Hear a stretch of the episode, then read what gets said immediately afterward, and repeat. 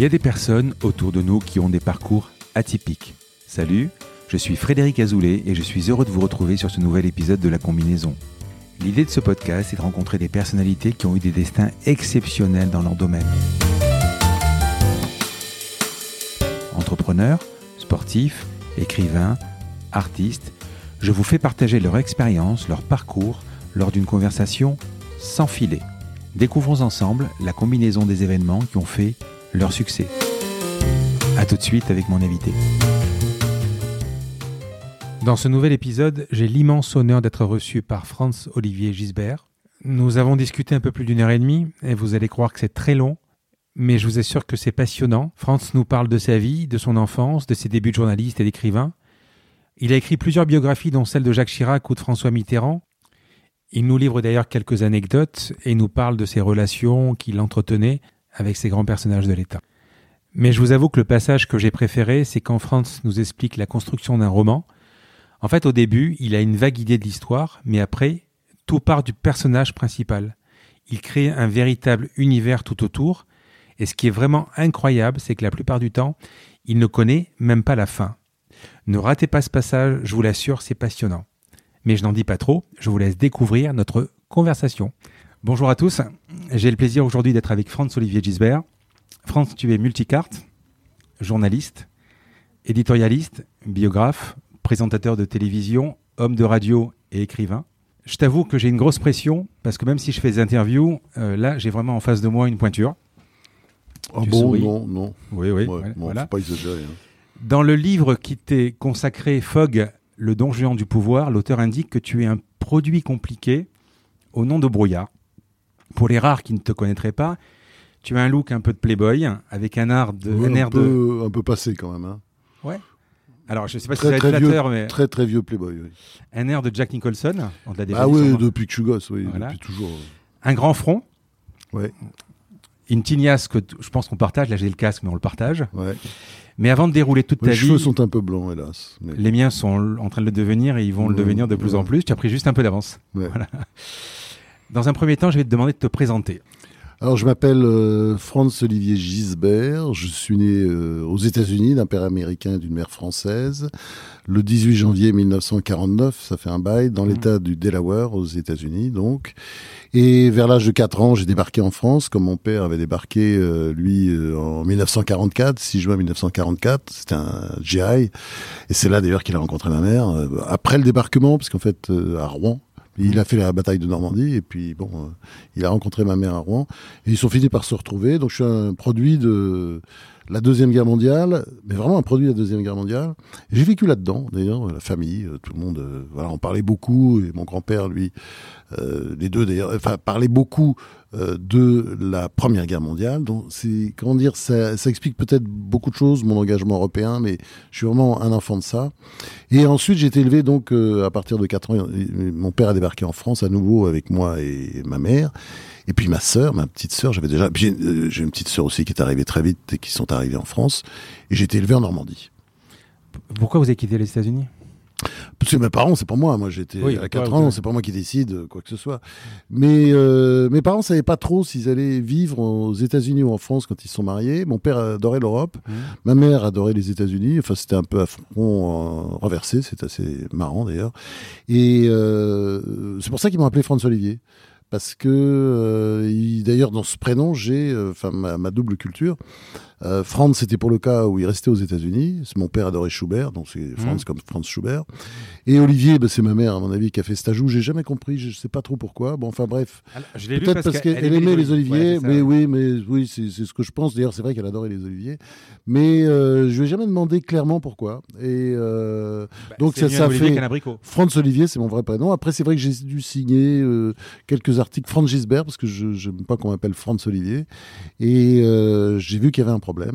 Euh, ça ne collait pas, donc je suis revenu en fait à mon vrai prénom qui est Franz Olivier, mais euh, j'aime bien qu'on m'appelle Franz. Et puis Fogg, bah, c'était évidemment euh, quelque chose qui était totalement intentionnel chez mes parents, puisque ma, sur ma ma petite timbale de baptême, il y a écrit le mot Fogg. Donc euh, mes parents savaient ce qu'ils faisaient, quoi, et je pense que ça les amusait beaucoup.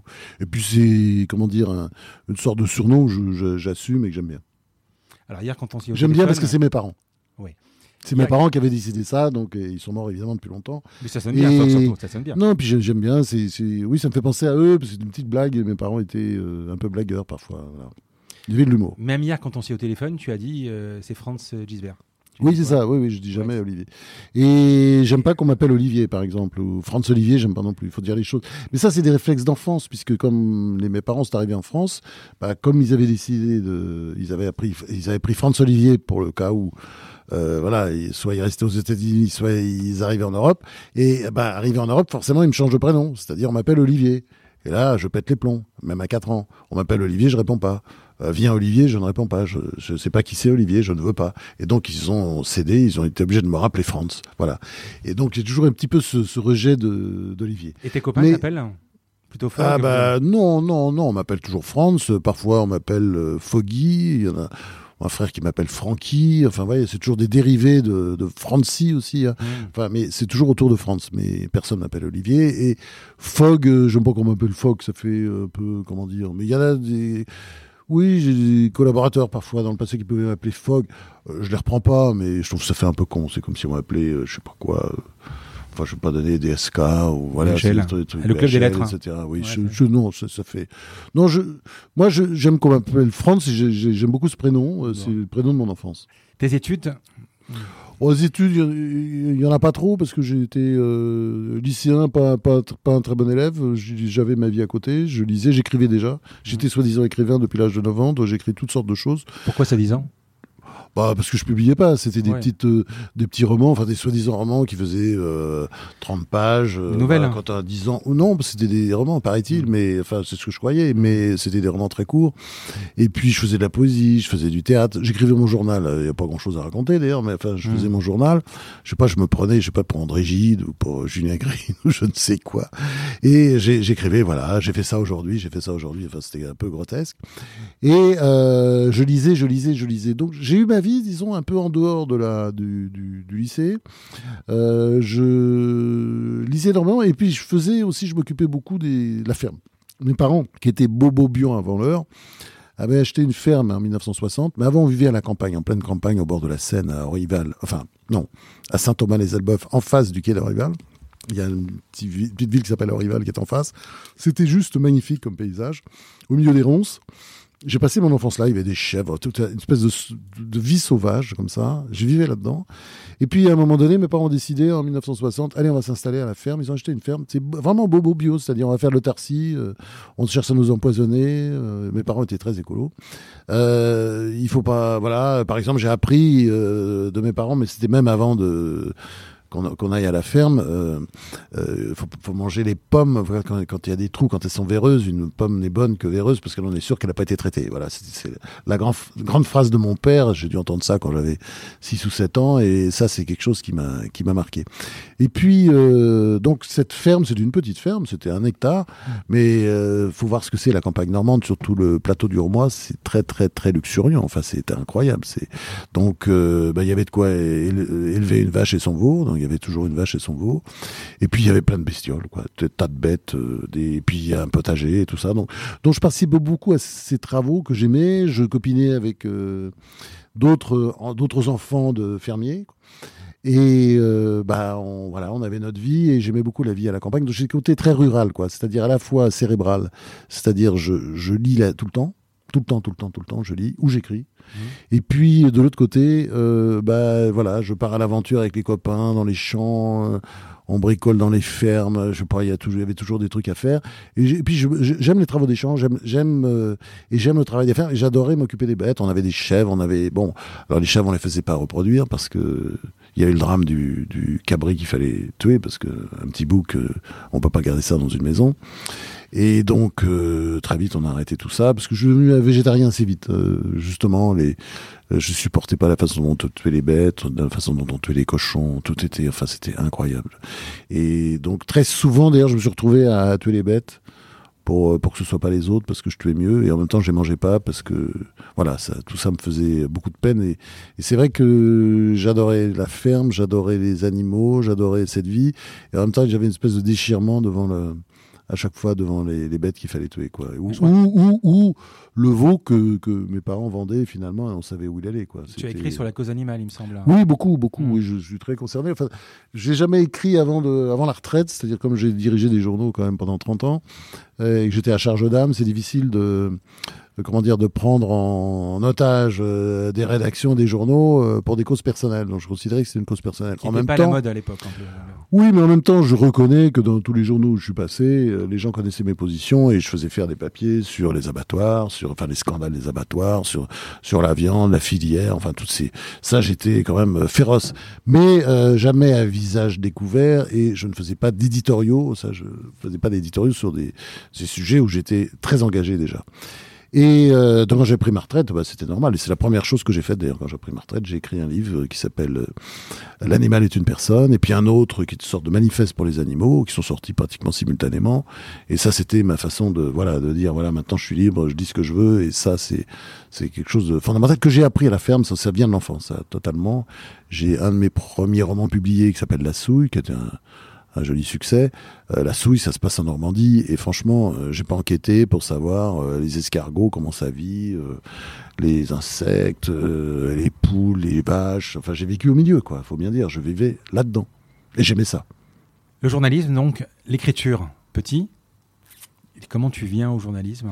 Oh, c'est un peu par hasard en fait. C'est parce que moi je suis bon, je vais être écrivain. Quand ma mère me dit qu'est-ce que tu veux être, euh, au départ, je lui dis écrivain, elle pète les plombs, euh, tu vas jamais vivre de ça. Puis il y avait une famille quand même où il y avait quelques artistes par-ci par-là, et c'était toujours un peu des artistes ratés, euh, qui étaient bon, un peu voilà, qui étaient en difficulté. Mais mon père, qui était artiste peintre, il était, il faisait du dessin industriel, euh, il faisait des affiches pour Trigano, les temps de Trigano, ce genre de trucs pour euh, croûter quoi. Donc mmh. il travaillait pour Coop, je me souviens à l'époque, c'était une grosse euh, grosse boîte euh, de distribution. Enfin, il faisait des affiches, des tas de trucs.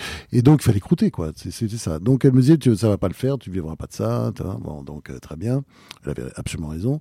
Donc je trouvais des boulots de substitution, des choses qui m'intéressaient. Commandant de bord à une époque, j'aurais vétérinaire, vétérinaire, ça m'a passionné, mais j'étais trop nul en maths. D'ailleurs, j'ai raté mon bac la première fois parce que j'ai eu un zéro éliminatoire en maths. Donc, euh, pourtant, j'avais globalement, j'avais des bonnes notes. Et euh, j'avais, euh, j'étais passionné par l'histoire, donc je disais peut-être prof d'histoire, ça lui faisait plaisir. Prof de philo, parce que j'ai toujours adoré la philo, ah, ça lui faisait plaisir aussi. Et puis euh, avocat aussi, parce que comme j'étais très timide, je me suis guéri depuis, mais j'étais très très timide, j'avais du mal à parler en public.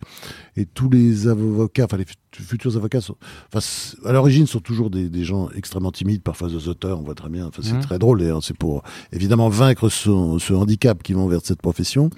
Et moi j'avais ce, ce, handicap parce que je, à, à l'oral j'arrivais pas à parler. quoi. J'étais devant une devant un petit groupe, ça a duré longtemps. Hein. il a fallu attendre bon, la trentaine passée pour que je me guérisse vraiment de ça. J'avais vraiment des problèmes et j'ai essayé de me vaincre. De, voilà, j'acceptais les invitations à la télé. Je, voilà, essayé de, de prendre sur moi. C'était très compliqué. J'avais un gros problème. Bon, ça s'est géré. Euh, j'ai, j'ai réussi à. Mais ça a mis du temps, ça a mis quand même quelques, quelques années. Et donc, je voulais être avocat, et puis en fait, j'ai trouvé des boulots comme ça d'été, euh, très vite. Euh, et, puis, euh, je me suis mis à travailler pour la page littéraire de Paris-Normandie. Et puis, euh, voilà, dès qu'il y avait un trou dans leur équipe, voilà, ils me demandaient de faire des remplacements. Et franchement, c'était bien et j'adorais ça. Je faisais de la locale, c'est-à-dire du journalisme comment dire, euh, voilà, euh, euh, c'était très simple, c'était les balles de des pompiers, il fallait faire des photos, il fallait faire des petits commentaires. Après, je sais pas, Anne-Marie Pesson, qui était une, une star de la télé à l'époque, qui allait dans un prix unique, ou je sais pas quoi, ou un mmh. monoprix, il fallait, il fallait faire un petit papier, une petite interview. Voilà, je passais d'un truc à l'autre.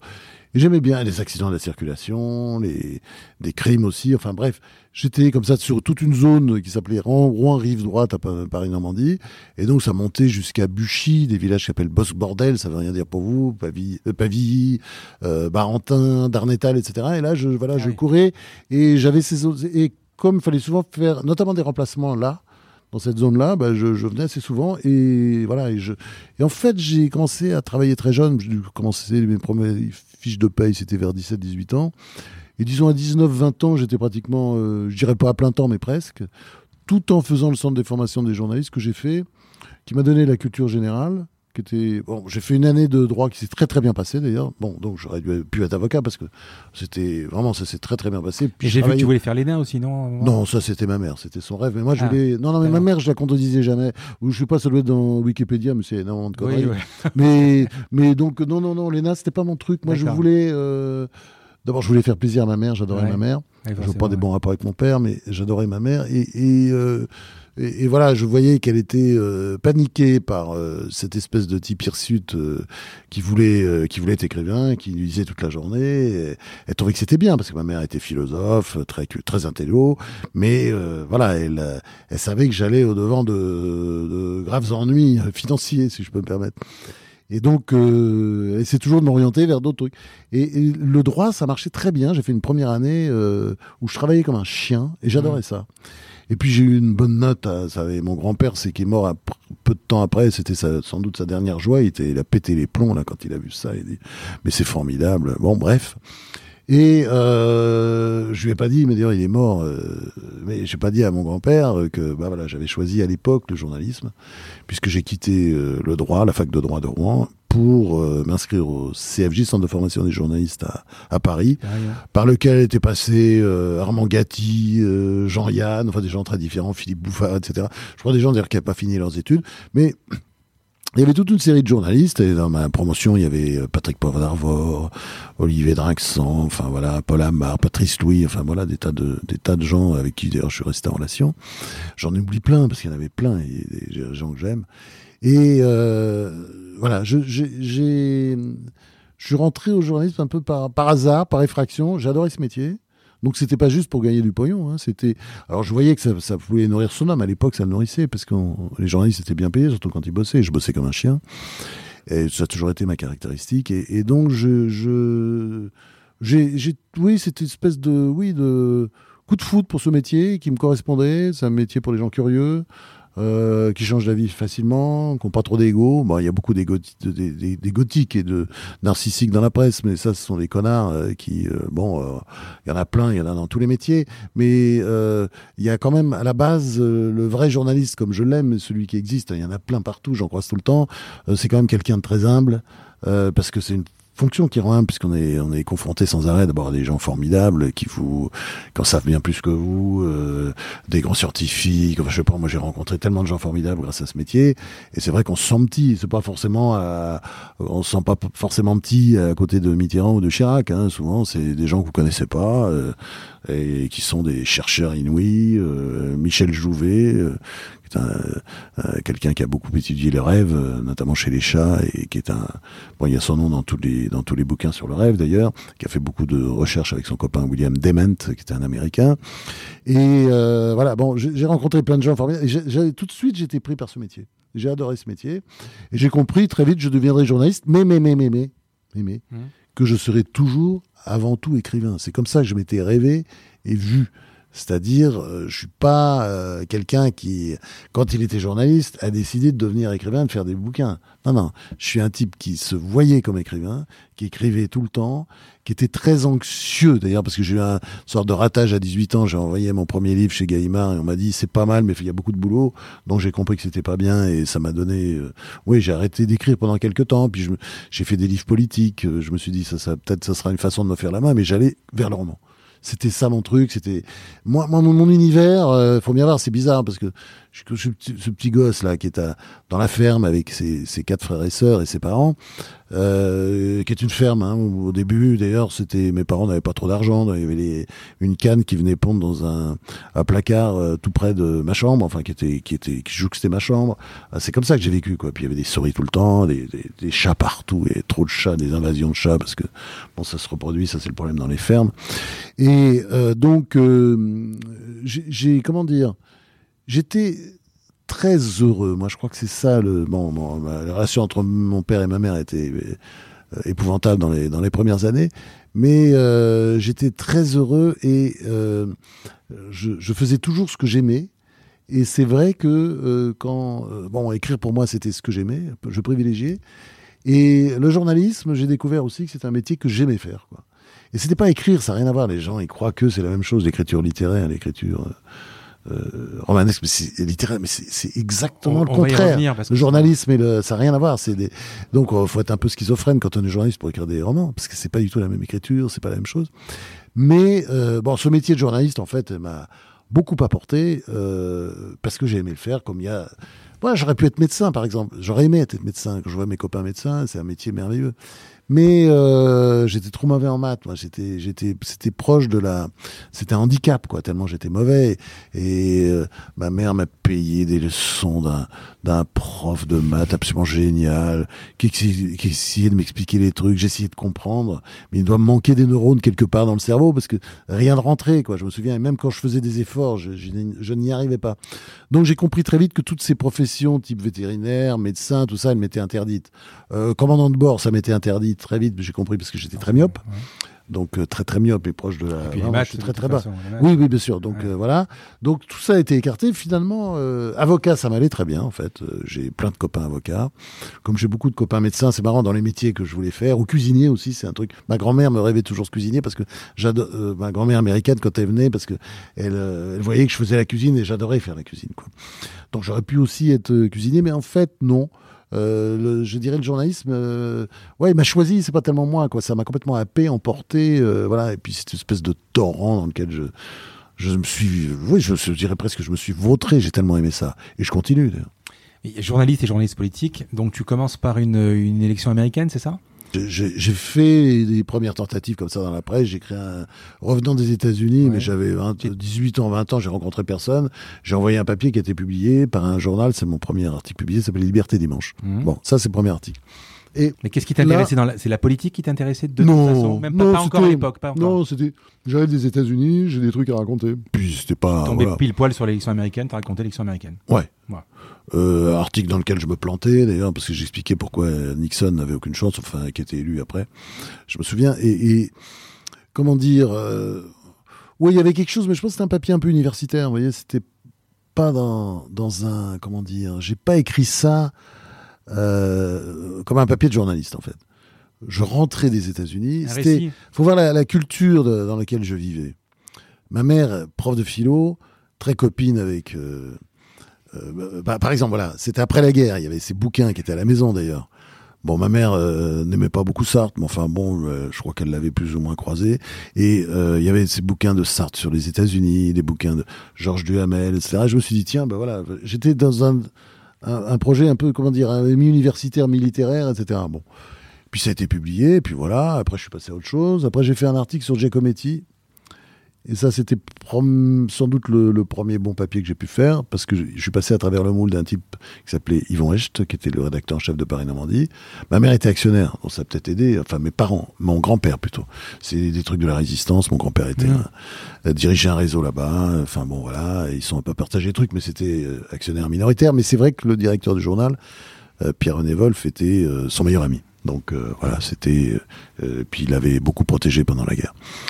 Et euh, donc, euh, je suis allé là, euh, je suis tombé sur un rédacteur en chef qui m'a dit ce papier est une merde. c'est pas du ni fait ni à faire, c'est aucun intérêt. Voilà comment on fait un article. Yvan Hecht, c'est incroyable parce qu'il m'a expliqué le journalisme en. Je dirais que la leçon de journalisme, c'est 30 secondes. Et il y a tout, et je m'en suis servi après toute ma vie. Il m'a dit un article, c'est une seule idée, on déroule. Alors, le début, c'est important. faut accrocher le lecteur. Si on n'accroche pas le lecteur, c'est perdu. On a deux, trois lignes sinon il va pas lire. Et après, il faut euh, redonner des petites secousses électriques au lecteur pour qu'il ait voilà. Donc faut euh, comment dire, faut pas mettre tout le bon au début, faut en garder un peu après. Et la fin, la fin, elle doit être forte parce que il y a beaucoup de gens qui commencent le papier, ils commencent pas le papier par la fin, mais ils vont lire peut-être la première ligne et la dernière. Donc attention, il faut que ce soit comme ça. Et il faut dérouler une seule idée. Et c'est pas la peine de faire un plan, un truc comme ça. On déroule et puis on peut mettre dans cette seule idée agglomérer des trucs qui n'ont rien à voir. Voilà. Alors j'ai peut-être mis plus de 30 secondes mais c'était à peu près ça qu'il m'a dit. Et dans mon souvenir, c'est peut-être une minute, c'était tellement court, tellement génial, extraordinaire. Là, j'étais, j'ai tout appris et je suis revenu J'ai fait exactement ce qu'il voulait. Il m'a dit bravo, c'est ça. Il a publié. Après, il m'a dit tiens, page littéraire, ça vous intéresse de faire des trucs euh, J'aimerais bien parce qu'on a personne pour faire des trucs. Ah, bah, j'ai dit très bien. Bah, j'aimerais bien faire euh, euh, Aragon. J'étais fou d'Aragon à, dans, dans Monterland aussi. Ouais, bah, j'ai fait tout le monde, bien sûr, tous les gens qui jamais, mais surtout, j'étais fou d'Aragon. J'étais fou d'Aragon. Donc j'ai fait une interview d'Aragon. J'avais fait une deuxième après. le poète, hein, bien entendu. Le romancier aussi à l'époque, mais je trouve que c'est un peu vieilli, c'est un peu. Mais le, poète est toujours aussi génial, donc j'adorais Aragon. J'ai rencontré Monterland dans la foulée. Euh, je fais un papier très con de jeune con, euh, me foutant de sa gueule. Enfin, c'était un peu parce que c'était il vivait au milieu des statues grecques. Enfin, il y avait un côté comme ça. Je foutais de sa gueule et j'ai, je regrettais. C'était un papier idiot. Mais par exemple, j'adorais Maurice Genevoix. J'ai rencontré. Euh, Marie Genevoix, j'adorais parce que c'est bon. Il y a ceux de 14 que j'avais pas encore lu, mais tout le monde me dit que c'était un chef-d'œuvre. À commencer par mon grand-père euh, maternel, mais je connaissais pas. Mais j'avais lu Rabolio, enfin tous ces livres euh, sur la nature qui sont magnifiques. Enfin, c'est un écrivain somptueux. C'est quelqu'un qui devrait revenir un jour. Faut pas l'oublier. Il est complètement tombé dans l'oubli, mais Marie Genevoix, c'est énorme. C'est vraiment un grand écrivain.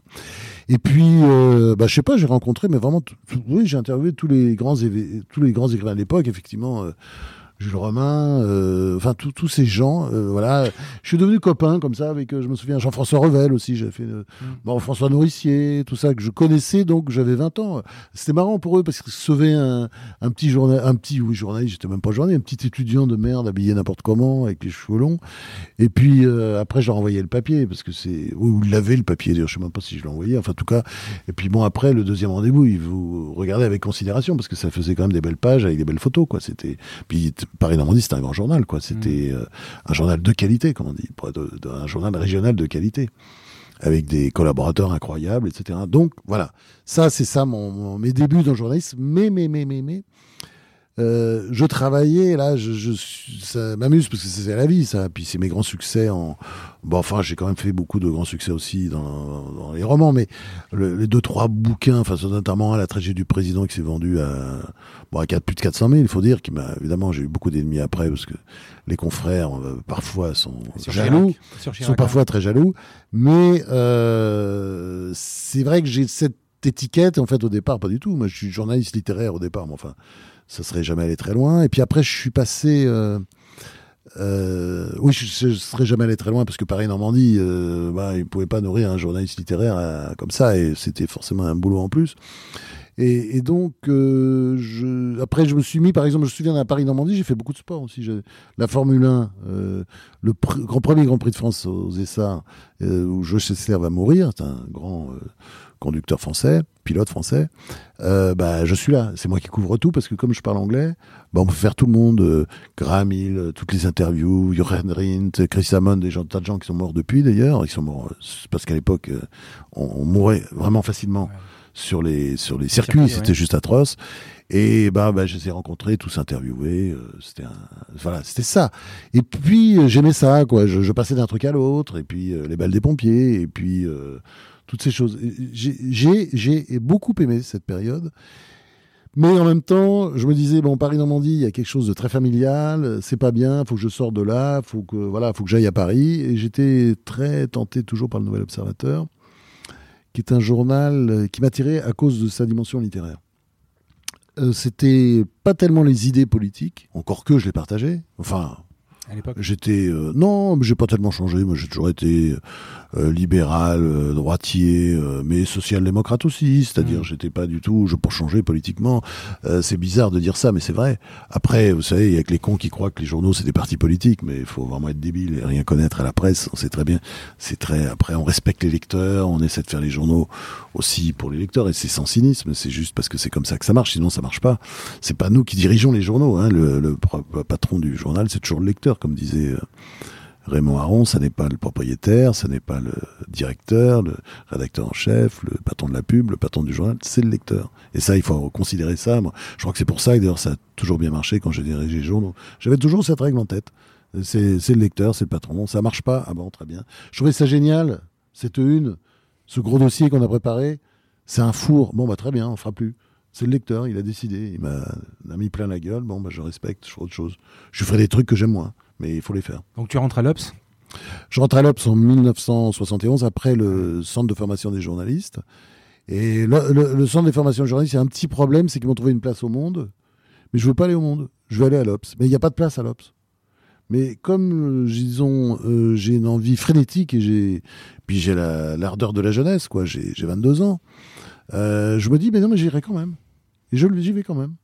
Mais tu attends Et j'y vais. place ou tu, euh, tu Non, non, non, non. Je, je- oui, je fais de la, de- des piges. Pigiste, d'accord. Et puis, euh, je bombarde de piges. Je travaille tout le temps comme un malade. Je fais 50 000 trucs. Et euh, c'est comme ça que ça se passe, en fait. Euh, au bout de 4 mois, je suis embauché, je crois, ou peut-être un peu plus, ou peut-être 6 mois. Mais je suis embauché parce que ce petit gars, il est prêt à faire tout. Il bouche les coins, il bouche les trous, enfin, il fait ce qu'il veut. C'était Enfin, il fait ce qu'on veut. De l'Obs à l'époque hein Bah, C'était Jean Daniel. Toujours, ouais. Euh, Il y avait Hector de Gala, enfin il y avait toute une équipe, il y avait Père Bénichou, euh, Serge Laforie, enfin il y avait du beau monde, c'était bien, c'était Mm. une équipe de direction avec beaucoup de mecs à l'époque.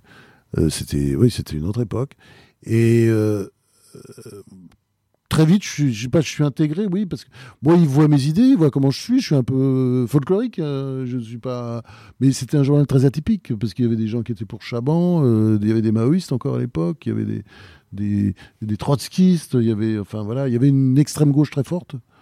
Euh, que j'aimais pas beaucoup d'ailleurs, mais bon, on s'entendait pas très bien en général avec l'extrême gauche. Mais je m'entendais bien avec les autres. Et puis il y avait, euh, ouais, et puis la direction. Et j'aimais beaucoup. euh, bah, Jean Daniel, il m'a énormément apporté, il m'a énormément donné. Après, c'était plus compliqué. euh, nos relations sont, bon, elles sont un peu aigries sur la fin, mais, c'est pour ça que je suis parti de l'Obs. Mais, c'est vrai que j'ai adoré ces années-là. Je suis resté 17 ans dans ce journal. Et j'ai passé euh, vraiment des moments juste merveilleux. Et c'est un journal en pleine ascension. Je fais les années 70, de 1970 à 1980. C'est complètement. C'est dingue, la, progression des ventes. C'est un journal qui s'est installé, qui est devenu. euh, enfin, qui était. euh, voilà. Qui est devenu un très grand journal. En, mais en quelques temps, j'ai vécu ça. Avec, euh, qui s'agrandissait tout le temps, avec. évidemment, de plus en plus d'argent, de plus en plus d'embauches, la qualité, la pagination. Enfin, c'était une belle histoire. Tu commences ta première, une de tes premières bio avec Mitterrand? Un an après mon arrivée à l'Obs, euh, on me met sur la politique. Hmm Et je rencontre la même année euh, François Mitterrand et Jacques Chirac. Dans les deux cas, je pense, je ne sais pas si je leur dis, mais je crois que je leur ai dit, euh, tiens, j'aimerais bien faire une biographie sur vous, donc vous étonnez pas si je vous suis souvent, comme ça, ça m'intéresse. Bon, mais ça commence par Mitterrand, je me souviens, ça devait être avant l'été 1972. Et je crois que c'est après l'été 1972, on m'envoie en avant même la 74, donc quand il perd avec euh, Giscard, donc de 72, c'est ça, ouais. 72, ouais, Ouais. ouais, c'est ça. Mais je pensais à l'époque qu'il venait de prendre le Parti Socialiste. Bon, moi, il faut bien voir, par exemple, je, suis un, un peu un enfant de 68. J'ai fait la révolution de 1968, comme je disais, mais c'est uniquement la révolution sexuelle. Hmm. L'autre m'intéressait pas beaucoup. Et j'étais à l'époque plutôt proche de la CFDT. Et euh, je me souviens avoir collé avec ma mère des affiches pour Mitterrand. Mais quand j'ai dit que je vais faire une bio de lui, c'était pas pour. euh, j'étais avec une mentalité de journaliste, donc c'était pas pour. euh, pour même si le, le bouquin, le premier livre, était quand même un peu bêtement bienveillant, mais il était quand même, il y avait beaucoup de vacheries aussi qui l'ont euh, blessé. il m'a fait la gueule pendant assez longtemps après la publication du premier livre, qui était pourtant très bienveillant. Enfin, très, oui, globalement, même s'il y avait des saillies. Et donc, je décide de faire ça. Et alors après, on m'envoie quelques mois plus tard en Corrèze, je rencontre Chirac, et je me dis, ce type va être président de la République. Bon, ils seront chacun leur tour. Donc, cette espèce d'intuition comme ça de départ, où je me dis, mais ces gens, mais c'est.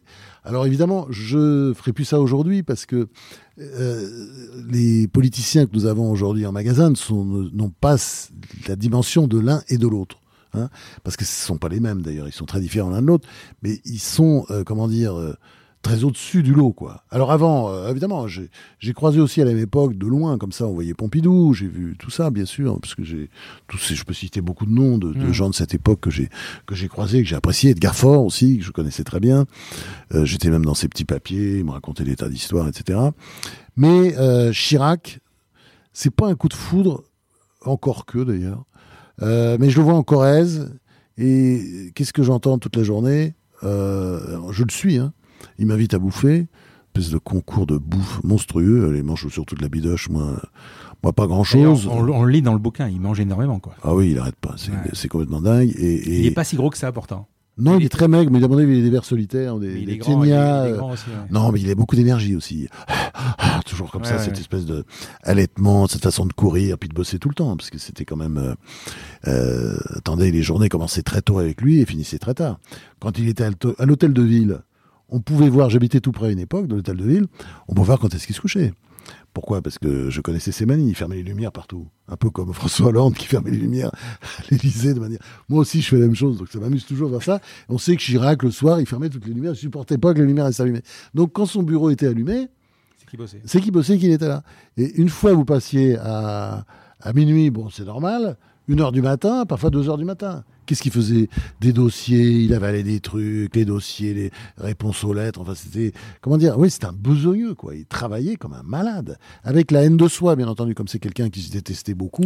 Euh, c'était une façon de se punir de crimes qu'il n'avait pas forcément commis, d'ailleurs. Euh, Mitterrand, c'était pas du tout pareil. Mitterrand, il y avait une forme de facilité. Et euh, Mitterrand, il travaillait pas, il travaillait pas autant. Il allait très vite, il comprenait vite. Je veux pas dire par là que Chirac était idiot. Non, Chirac est une sorte de perfectionniste. Pas là, il fallait, il voulait tout connaître. Mitterrand, non, il déléguait beaucoup, et il jouait plutôt euh, avec les hommes. C'est ça qui l'intéressait. Enfin, les hommes à l'époque, hein, parce que maintenant il y aurait des femmes. Et enfin, il y avait quelques femmes avec lui, mais pas tant que ça. Et il jouait comme ça. Mais euh, c'est marrant parce que c'est la même année, en fait. 1972, je me dis. Alors, Chirac, je crois pas le lui avoir dit, mais Mitterrand, je lui ai dit. Je vais faire une biographie sur vous. Euh, enfin, la vérité, c'est ça je crois vraiment c'est à Mitterrand j'annonce le premier parce que Mitterrand, je suis sûr qu'il va être élu. Parce que c'est logique, c'est normal, c'est la fin d'un cycle, voilà, il faudra qu'à un moment mm. donné. Et d'ailleurs, euh, en 1974, je suis sûr qu'il sera élu. Bon, il est battu. Il est battu il est, parce qu'il était nul dans le débat face à Giscard. Giscard était un meilleur candidat, c'est évident. Et euh, en, Chirac, bah c'est ça vient en plus, c'est-à-dire en le rencontrant, je me dis c'est pas possible ceci. Pourquoi? D'ailleurs, pourquoi j'ai pensé qu'il serait élu? Un jour président C'était très simple c'était, faut pas oublier que cette circonscription faisait partie de ces circonscriptions dans lesquelles euh, Georges Pompidou, Premier ministre et puis présidence suite, mais enfin c'était Premier ministre à l'époque de, de, Gaulle, avait envoyé euh, ses jeunes loups. On les appelait ses jeunes loups. Et, c'était dans le centre de la France. Et euh, Chirac avait choisi cette circonscription-là parce que c'était celle où il passait toutes ses vacances. Ses deux parents étaient corésiens. Il s'est toujours euh, vu comme corésien. On le voyait parisien, mais c'est pas vrai. Il avait, quand on le voyait en Corrèze, on voyait qu'il était corésien, il connaissait tout le monde, il tutoyait tout le monde, il avait passé tous ses étés, toutes ses vacances avec euh, ces gens-là, quoi, qu'il voyait. Donc, il s'était présenté chez lui, en fait.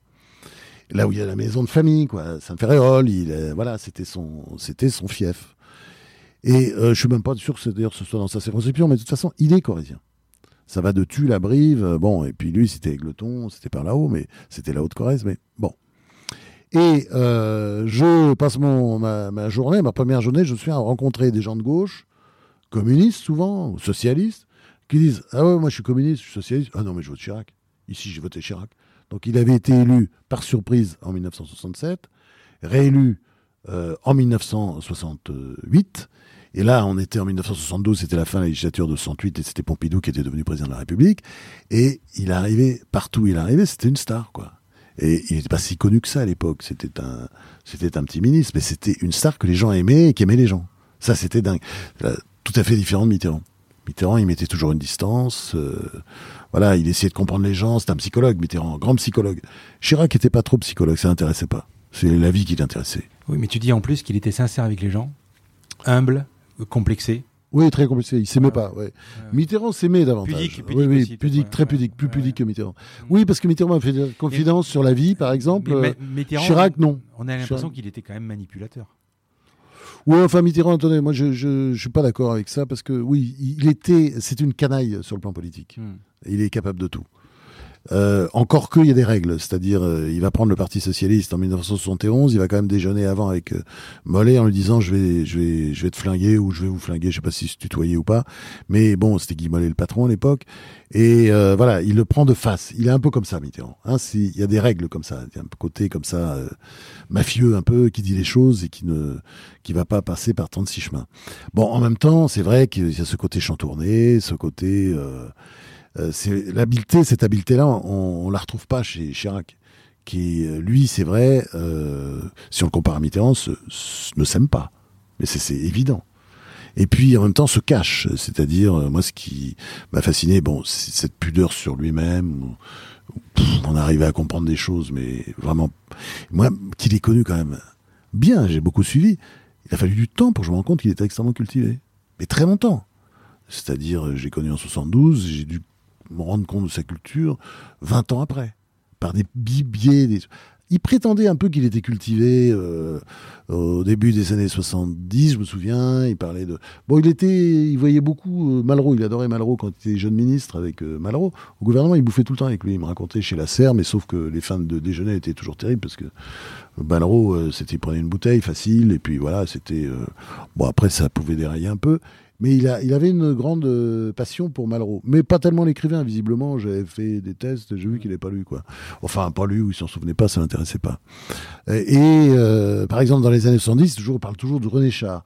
René Char, c'est intéressant, moi j'aime bien René Char, mais c'est un peu euh, comment dire, le poète que qu'adorent les gens qui lisent jamais de livres. C'est le truc, euh, voilà, c'est comme un passe-partout. Voilà, on dit René Char ou on va dire Stendhal par exemple. Mm. Et euh, je, je sais pas, j'y croyais pas trop. Ou il citait des, d'un poète irlandais. Je me souviens Kenneth White qui, qui soi-disant qu'il adorait ou qui voyait.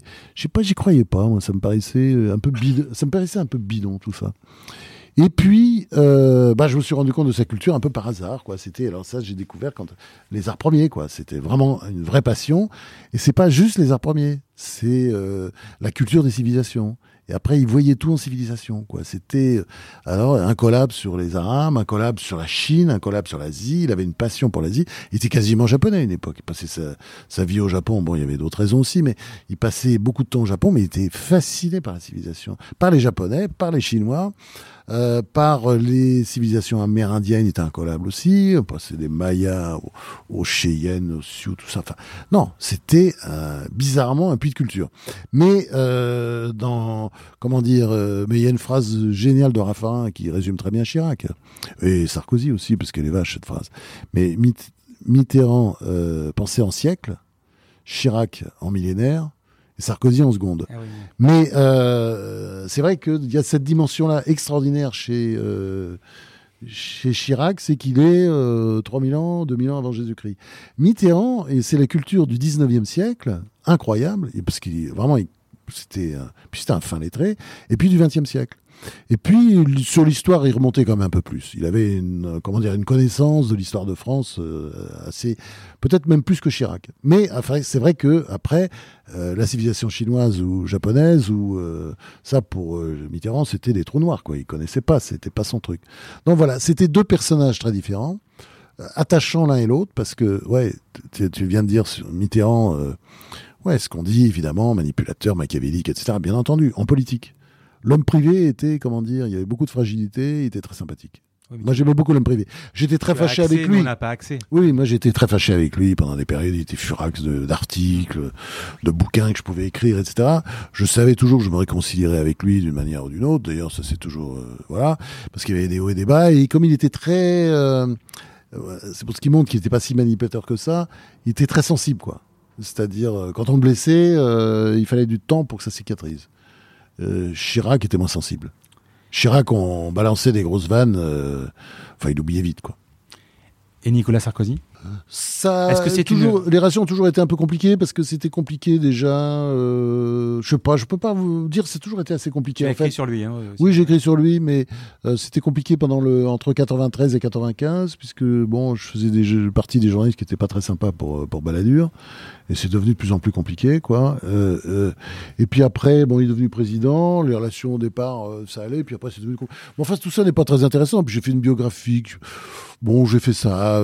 c'était une époque, c'était encore un divorce, j'ai besoin d'argent, j'ai un peu regretté de l'avoir faite parce que parce que c'était ça m'avait pas intéressé du tout. Mais bon, ça avait très bien marché en même temps parce que voilà, j'avais des histoires à raconter. J'avais travaillé. Non, non, mais j'avais travaillé aussi. Non, non, non, non, non. Les biographies, vous savez bien. C'est si vous travaillez pas, ça marche pas. Non, non mais il est, il est, il est, intéressant aussi. Euh, ouais, mais pas du tout euh, comme les deux autres. Il n'y a pas du tout la même dimension. Mitterrand et, et Chirac, on peut faire mille pages, ce que j'ai fait dans les deux cas. Chirac, j'ai coupé un peu d'ailleurs, mais euh, le bouquin était encore plus gros euh, au démarrage. Quoi. Euh, quand j'ai rendu à l'éditeur, je me suis dit, peut-être couper, enlever des trucs, c'est trop long. Quelqu'un a envie de lire ça. D'ailleurs, c'est un livre là qui, qui est au, long cours et qui se vend bien. Pourquoi Parce que la vie de Chirac, c'est du roman, comme la vie de Mitterrand. C'est deux romans, c'est incroyable. Mais Sarkozy, je suis désolé, c'est pas un roman. Comment tu arrives pas du tout à, la écrire 1000 pages Tu notes au fur et à mesure tu, Comment tu te documentes Ah bah c'est tout le temps, c'est bosser. Moi je bosse tout le temps. Je dors pas beaucoup, c'est ma chance. J'espère que je vais pas claquer trop jeune parce que. Aujourd'hui c'est facile avec, c'est plus facile avec Internet, mais l'époque il fallait que tu gardes des piles et des piles de journaux. De- c'est ce que j'ai pas de journaux, de, de, de cahiers. De tout. Ah oui, des, cahiers, des cahiers, je notais Donc tu tout. lis un journal. Des tu- cahiers à tu- spirale. Non, non, non, non, non, c'était pas les journaux, c'était le, c'était les, Mais tout ce qu'on me disait, voilà, ce que j'entendais, tout ça, j'ai toutes ces notes. J'ai gardé tout ça. Parce qu'on on a quand même l'impression que tu es un journaliste qui, euh, qui a des trucs ou qui a des, qui a des, euh, des informations que les autres n'ont pas. Oui, mais ça, ça fait partie de mon, de mon, comment dire, de ma façon de travailler, de, ou de ma déontologie, j'ose même dire ça, parce que je suis un journaliste, comment on dit, euh, connivant. Je dis ça un peu par provocation. Ouais. Mais euh, je considère que euh, quand on, pour bien faire ce métier, euh, en tout cas le journalisme politique, mais c'est vrai de tous les autres journalismes, il faut bien connaître ce dont quoi on parle. Oui. Et donc l'homme politique ou la femme politique, il faut la connaître de près pour en parler bien. Donc faut la voir. Alors après, j'ai pas passé des vacances avec eux, jamais. On a voulu faire croire que j'avais passé des vacances avec euh, Chirac parce qu'il y a une photo de nous deux euh, visiblement euh, un peu comment dire, un peu chargé ou un peu aviné. où On dort sur un hors-bord euh, qui est en marche. Donc, vous dire pour être dans cet pour dormir sur un au-dessus d'un moteur qui marche, à mon avis, il faut quand même euh, dans, dans un, dans un état assez avancé. Mais je me souviens très bien, c'était on était les, allé, allé à euh, déjeuner à Porquerolles et on rentrait et voilà et c'est sa fille qui m'avait pris en on nous avait pris en photo et puis qui m'a filé la photo. Mais bon, comment dire, on n'a pas passé les vacances ensemble. Mais il y a une proximité et je dirais il y avait une proximité avec les deux. Et ça, je le revendique Et tout à fait parce que je les connais. Non, Non. non, non, les, deux, je vous voyais les deux. Tu avais accès à. Tu, l'appelles quand tu veux sur son portable euh, Non, Non. c'est compliqué. Non, quand ils arrivent, euh, deviennent présidents, puis même avant, il y a une sorte de respect, mais je les voyais. J'avais mes petites méthodes pour les voir. euh, souvent, c'est bien d'aller voir en province, faire l'effort. Donc, ça met une journée, c'est chiant, mais Mhm. l'aller-retour, tout ça. Mais je faisais ça, puis j'adore la province. Donc, je me retrouvais à Nevers avec euh, avec Mitterrand. Puis lui, ça l'amusait de me voir. Et puis Chirac, bah, je pouvais aller le voir en Corrèze, où je savais que le dimanche, il était facilement accessible parce qu'il travaillait, mais il était en chaussons, comment dire. euh, Et quoi, tu sonnes était- chez lui tu, euh, Non, j'ai des rendez-vous. Je prenais des rendez-vous, quoi. Et je les voyais souvent. On fait pas ce boulot si on connaît pas les gens. Et je veux dire, le nouveau journalisme qui consiste à ne pas les voir, parce que ça risquerait de vous influencer, je pense qu'il faut changer de métier. Je leur dis aux, aux jeunes confrères qui disent ah non mais je peux pas, ah je préfère faire le portrait sans le voir, mais c'est quoi cette connerie? Non, non, si tu peux pas voir, évidemment.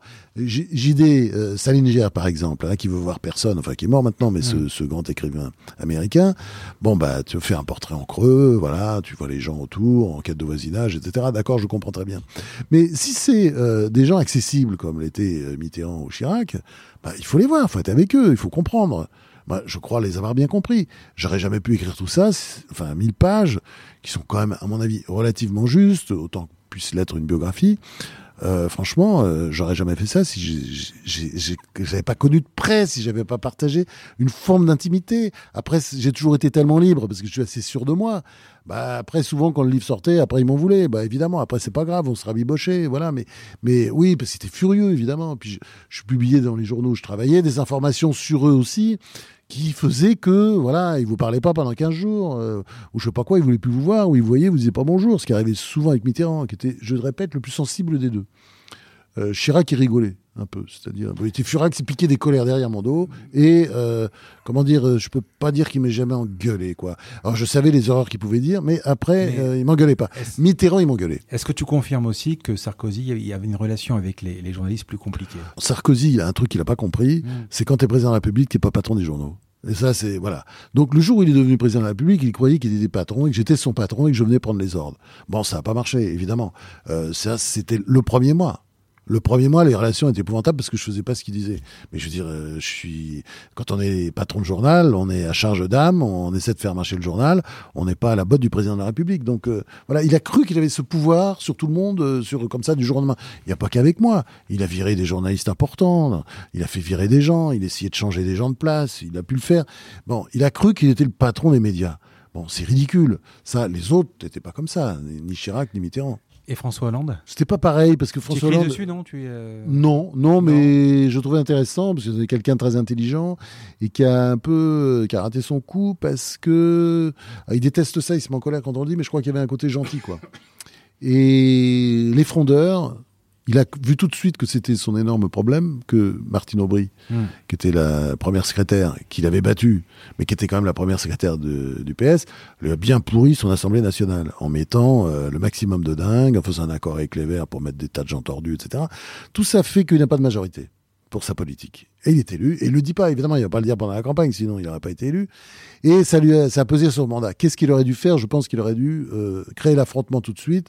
Alors peut-être qu'il aurait perdu les, les, législatives qui suivaient, mais je pense que euh, quand même, dans, dans ce quinquennat, où il a fait des choses, parce que quelqu'un de très intelligent et qui avait des convictions fortes sur un certain nombre de sujets, même s'il avançait toujours masqué, euh, je pense que euh, il aurait gagné en fait même même si, si c'est la droite qui était passée après euh, ça aurait été enfin il aurait dû faire une épreuve de force.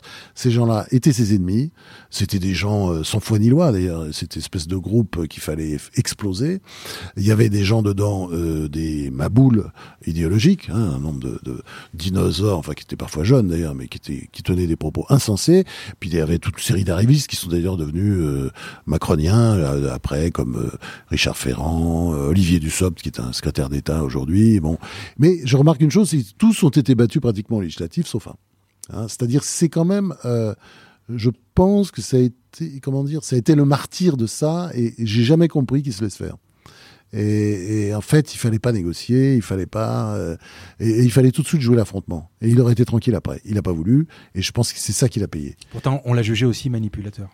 Ah ben il est très manipulateur. bien sûr, bah, il était comme ça, bien mm. sûr. C'est quelqu'un qui, bah oui, puis puis euh, la, haine que lui vouait euh, Mélenchon, c'est parce que Mélenchon est tombé dans tous ses panneaux, quoi. Il a réussi à le faire partir. Et tu penses un jour écrire une bio? Non, non, non, mais je trouve que c'est quelqu'un de, de, Non, parce que je suis passé là-dedans, moi je fais des romans, et peut-être je vais le traiter dans un livre que je vais écrire, là, où il sera dedans. Mais je suis pas du tout dans le, la perspective de faire un, non, une bio, non. Non, non, non. Non, j'ai fini avec ça, moi, les livres politiques, j'ai dit que c'est fini. J'ai juste euh, euh, remarqué quelque chose aussi. Moi, c'est les romans, romans, romans, romans. On, on, en parle juste après. Non, non, mais c'est pas ça, c'est pas pour ça. C'est juste que euh, il y a que ça que j'ai dans la tête et j'adore écrire des romans. Je, je remarque quand même que tu as écrit beaucoup sur les hommes. Est-ce que la politique, selon toi, c'est un peu une affaire d'homme ou euh... Non, parce que maintenant ça devient de plus en plus une, affaire de femmes aussi. Et ça, j'adore ça parce que moi j'ai toujours euh, adoré travailler avec les femmes et euh, et je suis devenu copain avec des tas de femmes politiques. J'étais très copain avec Simone Veil, par exemple. Je voyais tout le temps. Euh, elle me téléphonait. Enfin, on est. Non, je, je, je pense que ce qui est important dans la politique, c'est mais c'est ça qui m'intéresse. Et dès que j'en vois pas, ça m'intéresse plus. C'est le roman. Euh, et le, côté formidablement romanesque de Chirac comme de Mitterrand, c'est ça qui me plaisait. C'était euh, voilà. Et d'ailleurs Pompidou, s'il avait été, euh, si ça avait marché, enfin, c'est-à-dire s'il avait été en bonne santé après son élection en 1969, je pense que ça aurait été passionnant. Giscard, c'est un peu différent. Giscard, c'est une sorte d'incompréhension générale avec les Français, avec le... mais c'est une personne intéressante. Ah, je trouve moi, ces personnages sont toujours intéressants, mais il y en a qui sont plus que d'autres. Et c'est vrai que les personnalités et de Mitterrand et de Chirac m'ont subjugué. Euh, je peux dire, euh, oui, comme je dis toujours d'ailleurs, qui aime bien châtie bien, je les ai châtiés aussi. Mais euh, on peut pas faire ça sans les aimer. C'est-à-dire, j'étais aussi emporté par, euh, oui, une sorte, de, une forme de passion, parce que il y avait la vitalité de l'un et l'espèce de, de, de, de d'œil de lynx de l'autre, quoi, enfin, ou de laser. Voilà, il y avait un côté laser chez Mitterrand. Il allait tout de suite droit. Il comprenait qui on était. On rentrait dans son bureau, il savait qui on était, quoi. Et puis, c'est vrai manipulateur dans le sens que il m'a raconté un jour que euh, comment il fallait faire avec les journalistes, euh, c'était ça, c'est affreux d'ailleurs. Puis il citait des noms, il citait des confrères, des gens que je connaissais bien. Ah oui, mais ceux-là, maintenant, je les ai dans la poche parce que j'ai compris, euh, je les fais venir et je laisse parler, je les interroge sur eux. Ils sortent du bureau, ils sont complètement mitterrandisé parce que au bout d'une heure, voilà, j'aurais donné aucune info, mais je les, ai fait parler que d'eux. Et il était comme ça, Mitterrand. Et je pense à autre chose, bien entendu, pendant qu'il parle, parce que Mitterrand a une capacité euh, de rêvasser assez considérable. Contrairement à Chirac, lui est quelqu'un qui ne rêvassait pas. Les deux derniers, euh, Macron et, Hollande, ils sont trop jeunes. On parle de, tu parles, non, des, tu parles des trois, Chirac, Mitterrand. Non, mais ça absolument, non, non, non, mais ça absolument rien à voir. C'est-à-dire que ils peuvent être intéressants. Bah, c'est très simple. C'est une énorme différence, c'est la guerre. Énorme différence, c'est la guerre. Euh, chez Mitterrand, c'est très important. La guerre, les stalags, les... ça vous forme son homme. Et puis bon, la période des années 30, l'extrême droite, euh, voilà, il a flirté avec l'extrême droite. Après, voilà, les allées venues. Les... Non, Mitterrand, c'est passionnant. La, résistance, c'est passionnant. Mitterrand est un vrai résistant quand on ce que tout le monde raconte. Moi, je les ai vus, euh, tous ces gens-là, les Henri Freinet, tous ces, ils en parlaient. Mitterrand était pas, c'est pas vrai. Mitterrand n'était pas un collabo, même s'il a pu avoir des petits moments de euh, où ça vacillait un peu quand il rentrait des camps, mais mais même quand il était dans les camps, voilà, c'est quelqu'un qui, voilà, il voulait comment dire Et puis il y avait un courage physique. Les gens m'en ont parlé. Les Philippe de Chartres et tout, qui étaient, qui étaient des adversaires politiques ou, ou comment dire des alliés, même de circonstances. Ils en parlaient. Et puis il est dans les mémoires de guerre du général de Gaulle. Il fait parler, il fait partie du premier gouvernement provisoire. Pourquoi? Ben, Pourtant, il s'est opposé au général de Gaulle parce que voilà, c'est un résistant. Il représente quelque chose. Donc, donc il y a une espèce de réécriture après. Donc, donc ça ça crée un homme, puis un type qui après et euh, euh, vit toute la quatrième République euh, avec comment dire réussit à tenir dans une espèce de marigot. bon, De Gaulle arrive en 58, heureusement pour la France, malheureusement pour lui, donc évidemment il est dans l'opposition parce que parce que il se dit bah ma, carrière est finie, mais bon il va essayer quand même de revenir. Et puis de l'autre côté Chirac, c'est De Gaulle. attendez Chirac c'est de la folie quand on regarde bien. le type il est, dans une, il est envoyé dans une circonscription pourrie en 1967. À la surprise générale, il gagne. Tous les autres sont battus. Alors qu'ils certains avaient des bonnes circonscriptions. Tous les autres sont battus. Et donc, qu'est-ce qu'il fait, De Gaulle? Bah, Il voit les résultats en 1967. Tiens, le petit, là, j'aimerais bien le voir puis il va en faire un secrétaire d'État. Ça tombe bien, c'est Jouchou de Pompidou, mais euh, c'est quand même De Gaulle qui, qui, qui, a voulu le rencontrer et qui l'a interrogé pendant, pendant une heure. Et Chirac, il m'a raconté, j'adore ça, c'est qu'il avait aussi comment travailler le général de Gaulle. De Gaulle avait des fiches, bien entendu, qu'il n'avait pas lu devant lui, donc il avait lu avant. Ah il lui posait des questions sur ses enfants dont il connaissait les noms, euh, les deux filles. Enfin, c'était incroyable, quoi. De Gaulle était un type. Et, de et après, Chirac était pareil, quoi. Il faisait pareil, quoi. Après ça du général de Gaulle. Et posant beaucoup de questions s'intéressant beaucoup. Et, donc voilà, donc il y a un côté, bon, enfant de Poupidou, ça c'est sûr, enfant de Gérald, et puis alors extraordinaire parce que quand il arrive là-dedans dans, dans notre monde là, euh, quand il arrive, monte à Paris, enfin il est à Paris, mais enfin il monte à Paris à un moment donné parce qu'il a passé quand même une partie de son enfance au Rayeul sur la Côte d'Azur pendant la guerre, et euh, il veut pas être président de la République, ça, il pense pas une seconde voilà, il fait l'ENA, il sait pas pourquoi, parce qu'il avance, quoi. Il marche, il sait pas. Donc ça, c'est passionnant aussi. Il va devenir président de la République par hasard, parce qu'un jour, Pompidou lui dit, j'aimerais que vous présentiez, euh, pour vous à Paris. Et Chirac répond Paris jamais. Bon après il, a, changé de discours, mais euh, Paris jamais. Non non, mais la Corrèze. Mais non, mais en Corrèze, vous pouvez pas. Il n'y a pas de circonstances. Ben non, je vais essayer là. Voilà, il va dans cette haute Corrèze euh, qu'il connaît par cœur, où il a plein de copains.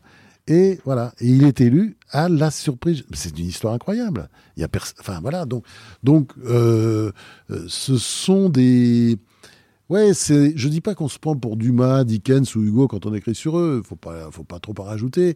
Mais c'est quand même des personnages. Euh, enfin, comment dire On ne s'ennuie pas. Et j'espère avoir fait des livres euh, qui n'étaient pas ennuyeux avec eux. D'ailleurs, je pense que c'est difficile de faire des livres ennuyeux sur eux, même si j'ai pu en lire dans le passé.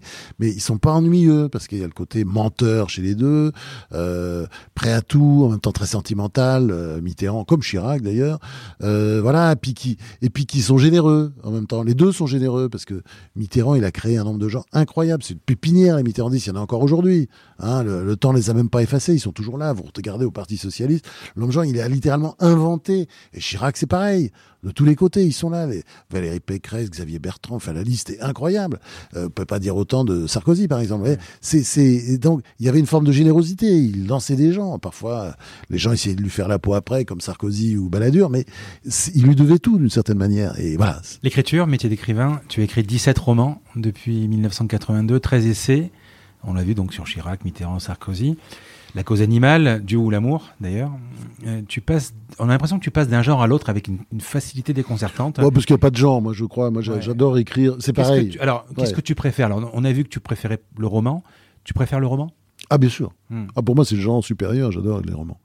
J'adore. Après, c'est vrai que dans ces livres, par exemple. Tu peux écrire les deux en même euh, temps? la dernière, la dernière fois, j'ai rencontré Dieu. L'américain aussi. Ce sont des livres très personnels. J'ai pas vraiment écrit pour le lecteur. J'ai écrit pour, euh, pour les autres, pour des proches. L'américain, c'était un peu pour mes enfants. Voilà, vous me faites des reproches. Mais regardez qui était mon père. Mon père, je l'aime.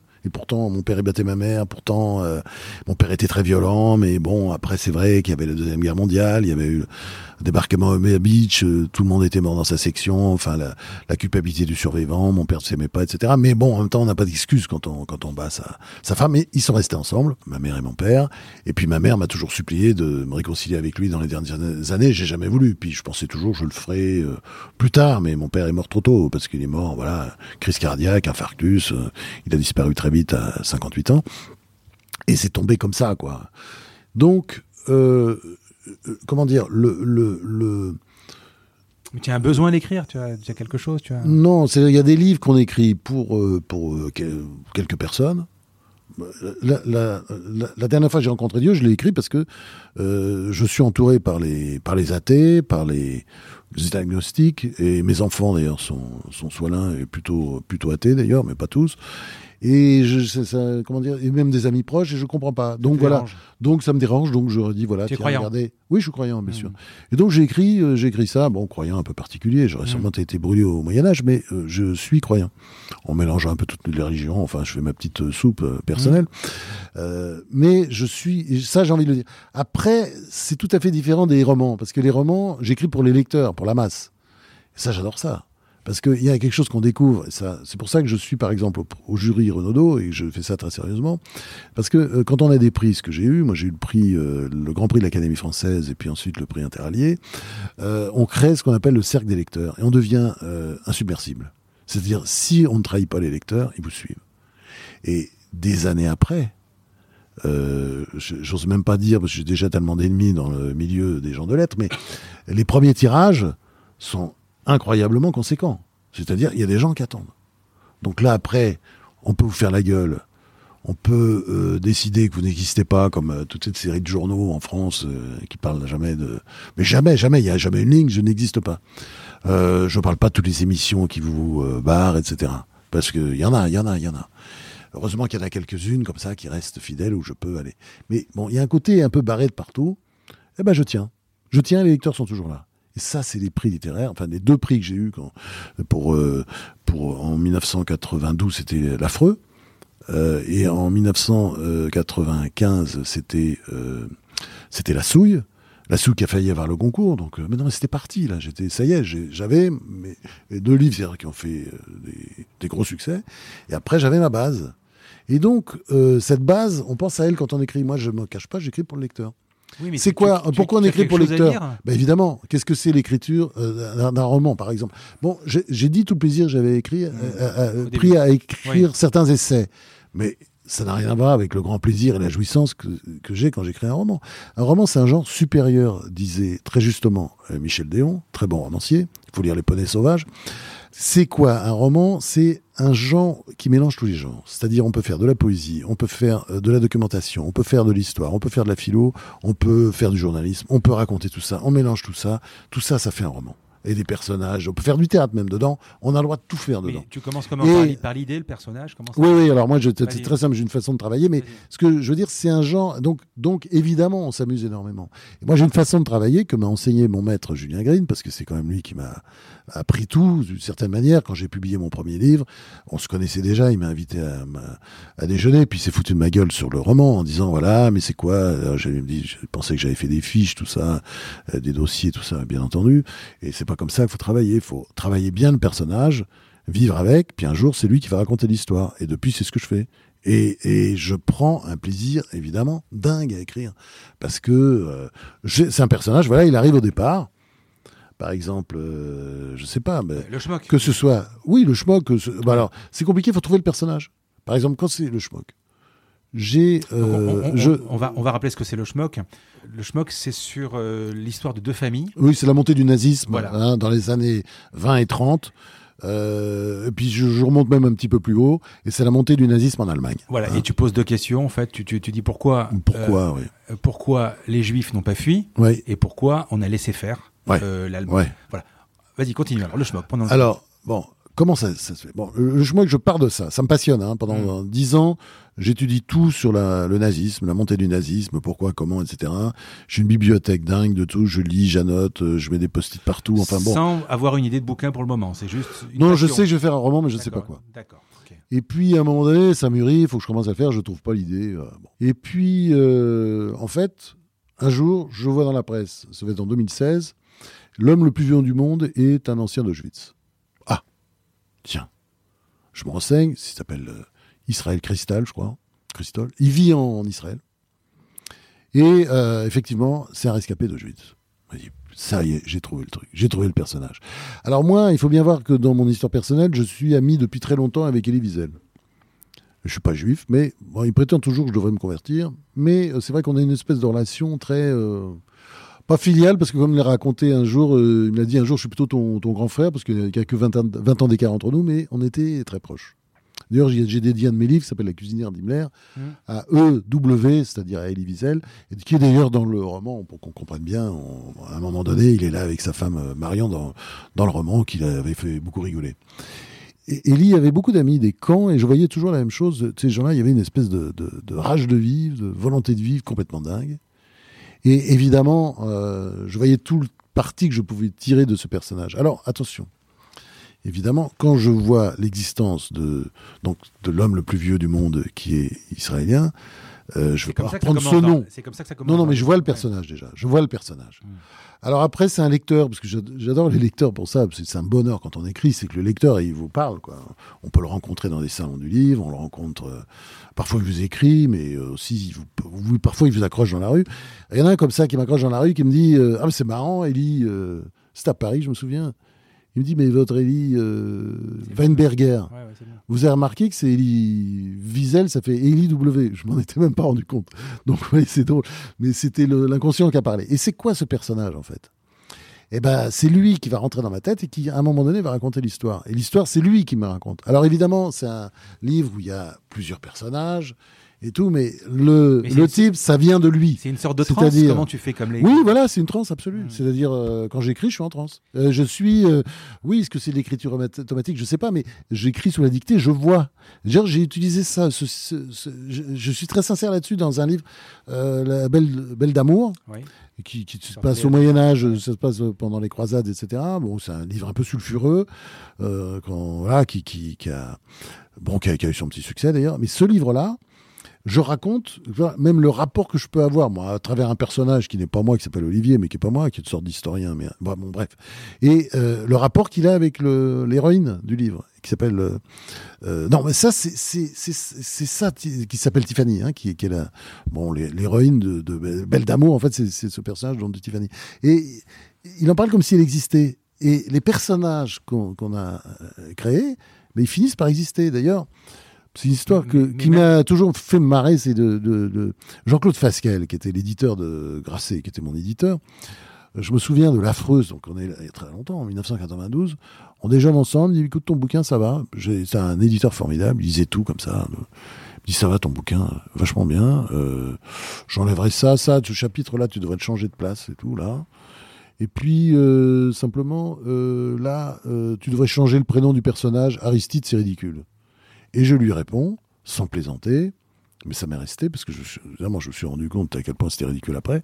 Mais attends, c'est comme ça qu'il s'appelle. C'est-à-dire, en fait, les personnages sont vivants. Et donc, euh, on peut plus changer les prénoms puisque c'est comme ça qu'ils s'appellent. C'est venu comme ça. Mais- Vous voyez ce que je veux dire? Je Ouais. me gratte pas pendant des heures pour dire comment je vais appeler mon personnage. Est-ce que c'est mieux de l'appeler comme ça ou comme ça? Mais même pour non, nous, même je me mets là à taper et c'est Eli Ouais. qui sort. Eli Weinberger. Ah, pourquoi? Ça, je ne sais pas. Je ne peux pas vous dire. Pourquoi il s'appelle Weinberger? Je ne sais pas. Mais d'abord, il y a un W aussi, c'est quand même bizarre. Je ne sais pas. Et c'est tout comme ça. C'est-à-dire, euh, tout est comme ça. Mais même pour Je nous, même pour nous lecteurs, quand on termine un livre qu'on a adoré, on est triste, on est malheureux, on est presque orphelin à un moment de se dire tiens ils sont partis. Oui, c'est vrai, c'est vrai. Bah moi aussi, quand je finis un livre, j'ai- là, je finis. Là, en ce moment, j'ai un baby blues, c'est sûr. Il est Mais- fini, le livre, il est parti, il est plus à moi. Et, quand on, et on l'aime plus d'ailleurs, on l'aime moins. Et quand tu vois le, le- On l'aime le- plus hein, quand il est fini le livre. On l'aime que quand on l'écrit. Après, c'est fini. Eh oui, c'est vrai. Quand J'ai une formule un peu euh, horrible, c'est euh, euh, j'écris des chefs-d'œuvre et je publie des bouses. C'est-à-dire que dès que le livre est, est publié, je l'aime plus. Après, je suis à la- suivant. Non, non, mais comme toujours, c'est comme les peintres sont tu es pareils. obligé de faire la promotion quand même. un Oui, bien sûr, Ouais. ça on l'a fait, mais Ouais. c'est le boulot. Mais, mais, mais c'est comme les peintres. Les peintres, ils aiment jamais euh, la, la toile qu'ils viennent de faire. Ils aiment celle qu'ils sont en train de faire. Mais ça, j'ai remarqué ça. Alors, ça m'a toujours amusé de voir. euh, ils, ils sont toujours en train de peindre des chefs-d'œuvre. Et la, la toile d'avant, c'est mon grand-père, il l'est jeté ou il est brûlé. Ou, voilà, il était toujours, euh, mais en adoration devant la, la toile qu'il est en train de faire. enfin, moi, quand j'étais petit, je faisais des maquettes d'avion, j'adorais ça. Ce qui est intéressant, c'est de faire la maquette. Une Oui, fois qu'elle est Après, on faite, s'en tu peux la jeter. On s'en fout. ouais, On s'en fout, ouais. Et, et- Bon, après, on veut que ça marche quand même parce que c'est votre. euh, Et, et quand tu as le personnage qui arrive, tu en parles à ta femme, tu en parles à des proches, à, À quelqu'un. personne, non, non, non, Non. ça je peux pas, j'ai du mal. Non, après, c'est- après c'est très important. Moi, j'ai besoin d'avoir des éditeurs en qui j'ai confiance. hein. Il y a eu des tas de gens qui ont traversé ma vie qui sont des éditeurs. Je parlais tout à l'heure. euh, Je peux pas écrire sans éditeur. C'est une, une conf- une personne en qui j'ai une confiance totale. Donc tu as zéro commande. Ah non, c'est moi qui décide. J'ai pas d'avance. Je refuse les avances, ce qui me rend libre. Hmm. Je peux toujours retirer le bouquin au dernier moment. Et y a, simplement, j'ai besoin d'un regard. de, de quelqu'un que j'aime et qui m'aime et en qui j'ai une confiance totale. Je parlais de Jean-Claude Fasquelle, le patron mythique de, des, des éditions Grasset pendant des années. J'adorais Jean-Claude Fasquelle. Et une confiance totale. Teresa Crémisi, la, qui était longtemps la patronne de Gaïmard, avec Antoine Gaïmard, bien sûr, et puis qui a aussi été la patronne de, de Flammarion. Je l'adore, quoi. J'ai une confiance totale, absolue. Euh, voilà, elle, je, enfin, elle peut même me dire, euh, publie pas ce livre, je publie pas. Voyez, j'ai comme ça un gros livre que j'ai jamais publié parce qu'elle m'a dit oh là là, on refait ça, c'est pas bien. Bon, très bien, allez hop, c'est dans une sac poubelle quelque part, je sais pas où, et voilà, c'est passé, je suis passé à autre chose quoi. Et, et euh, je pense pas je le referai jamais. J'espère que mes enfants vont pas le découvrir, le publier parce que je pense qu'il est pas bien. Parce que j'ai confiance absolue quoi, aveugle. Et ça, j'aime bien. Et aussi, euh, quelqu'un comme Richard Millet aussi, qui est un, un, romancier, mais aussi un, éditeur absolument formidable, qui, qui, sait quand qui trouve quand c'est long, enfin, toutes ces choses. J'ai besoin d'avis, j'ai besoin de, de, comment dire. Et puis surtout, je suis obsédé par les coupes. Parce que je vois, moi, quand, euh, quand euh, je lis, parce que je suis un gros lecteur, tout est long pour moi. Tout est long. Tout est trop long. Et on devrait écrire de plus en plus court. Tu impatient comme caractère? Non, c'est pas ça. Je, je trouve, on me fait perdre mon temps. Donc coupez les gars, coupez. Et moi je coupe. C'est-à-dire, je, je, et je suis pas content quand on relit mon livre et qu'on me dit pas ça, tu devrais enlever ça, ça, tu devrais enlever ça. Et j'écoute souvent. Alors là, par exemple, le schmock, le point de départ, ça arrive chez Gaïmard. Et ce livre, j'ai un, peu massacré, mais c'est de ma faute parce qu'il est sorti trop tard et c'est absolument de ma faute. C'est pas la faute des éditions Gaïmard. Mais il est sorti euh, fin mai, début juin. Euh, voilà, et, des ponts tout le temps. Euh, c'était, voilà, c'était pourri, quoi. C'était, ça pouvait pas le faire. Mais ça, c'est quand même, ça a quand même bien marché parce que justement, de toute façon, j'ai le stock. Donc il n'y a pas de souci. voilà, ils sont là, les lecteurs, ils attendent, etc. Mais euh, pourquoi j'ai donné tard chez Gallimard Pourquoi il était publié tard? Parce que j'ai donné tard. Et pourquoi? Parce que il était dès janvier. Et en janvier, j'ai une espèce de, doute. Et je me dis, ce, truc est trop long. Il faut que j'enlève faut que j'enlève. Euh, euh, bah, j'ai enlevé 100 000 signes sur sur 500 000, donc il fait 400 000. Alors moi je t'ai dit, je lis sur liseuse, donc je sais pas combien ça fait parce que c'est pas vraiment le même truc. Ça dépend de. Non, bien sûr, bien sûr.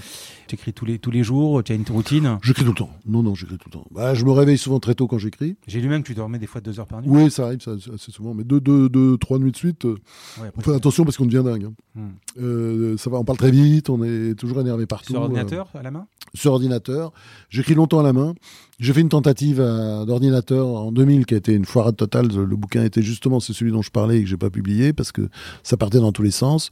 Euh, je profitais de l'ordinateur, c'est-à-dire pour voilà. Donc c'est un, livre, il y avait beaucoup trop de personnages, ça partait. Enfin, bon, c'était vraiment très long, mais il y a peut-être quelque chose à en faire. Mais bon, il faut, faut le purifier.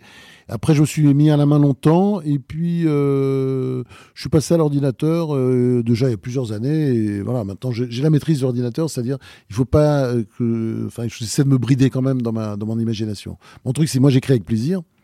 Ah, je suis pas le type qui va vous dire l'angoisse de la feuille blanche et toutes ces conneries. Enfin, je comprends pas les pauvres qui écrivent des livres si ça les, si c'est les, comment dire, c'est les ennuis à ce point, quoi. Moi, j'écris dans le bonheur, dans la joie. parfois, je ris tout seul, d'ailleurs. Bah, parce que souvent j'ai, enfin mon bouquin il y a de l'humour et quand il y a des scènes drôles, euh, bah je ris quoi, c'est tout, ça me fait rire. moi, ça, moi ça me semble vraiment très compliqué pour moi parce qu'à un moment il faut de l'imagination déjà. Et puis, tu parlais des personnages. À un moment, il faut créer toute la famille, il faut créer tout le climat et tout le. Tout, mais c'est facile quand on a un personnage. Non, le personnage après, on voit tout à travers ses yeux. Mais après, tu observes, tu peux voir des gens dans la rue, il Bien sûr, mais bien sûr, c'est non, non, mais surtout, euh, c'est le personnage qui voit tout. C'est moi, j'écris sous la dictée. C'est lui qui va dire voilà, il fait ceci, cela. Je peins des paysages, c'est lui qui les voit, c'est pas moi. Évidemment, il n'existe pas, mais je m'en fous. C'est la schizophrénie, c'est une forme de folie. J'écris, oui, hein, je suis grisé quand j'écris. Et je suis toujours très bonne humeur quand j'écris. Il paraît qu'il y en a, ça les rend de mauvaise humeur. Ça, je comprends pas très bien. Au contraire, je, je, vis à travers eux. Je voyage. Et en même temps, je les suis, quoi. C'est pas moi qui décide. par exemple, quand j'écris euh, un, livre euh, qui s'appelle L'arracheuse de dents. Donc c'est, on est, euh, c'est un livre qui commence, euh, on va vivre la Révolution française et puis l'extermination des Indiens aux États-Unis. Et ce livre-là, par exemple, moi, c'était, je voulais faire un livre sur les Indiens. Ça m'a toujours fasciné, c'est peut-être mes origines américaines, mmh. mais enfin sûrement, mais pas seulement. Enfin, ça, c'est bon, ce peuple me fascine. Bon, ces peuples, parce qu'il y a quand même différents peuples. Ça commence avec l'histoire de euh, Little Bighorn, mmh. c'est-à-dire euh, comment les Sioux et les Cheyennes, mais enfin surtout les Sioux, ont fait sa peau à, au Gerald Custer. Et euh, il y a un personnage là-dedans qui est l'héroïne Lucille Bradsock. Bon. je vois, je raconte les scènes, je, voilà, je vis là-dedans. C'est des régions que je connais parce que dans mes romans, il y a toujours, c'est toujours des lieux que je connais, des lieux ou des périodes historiques que je connais.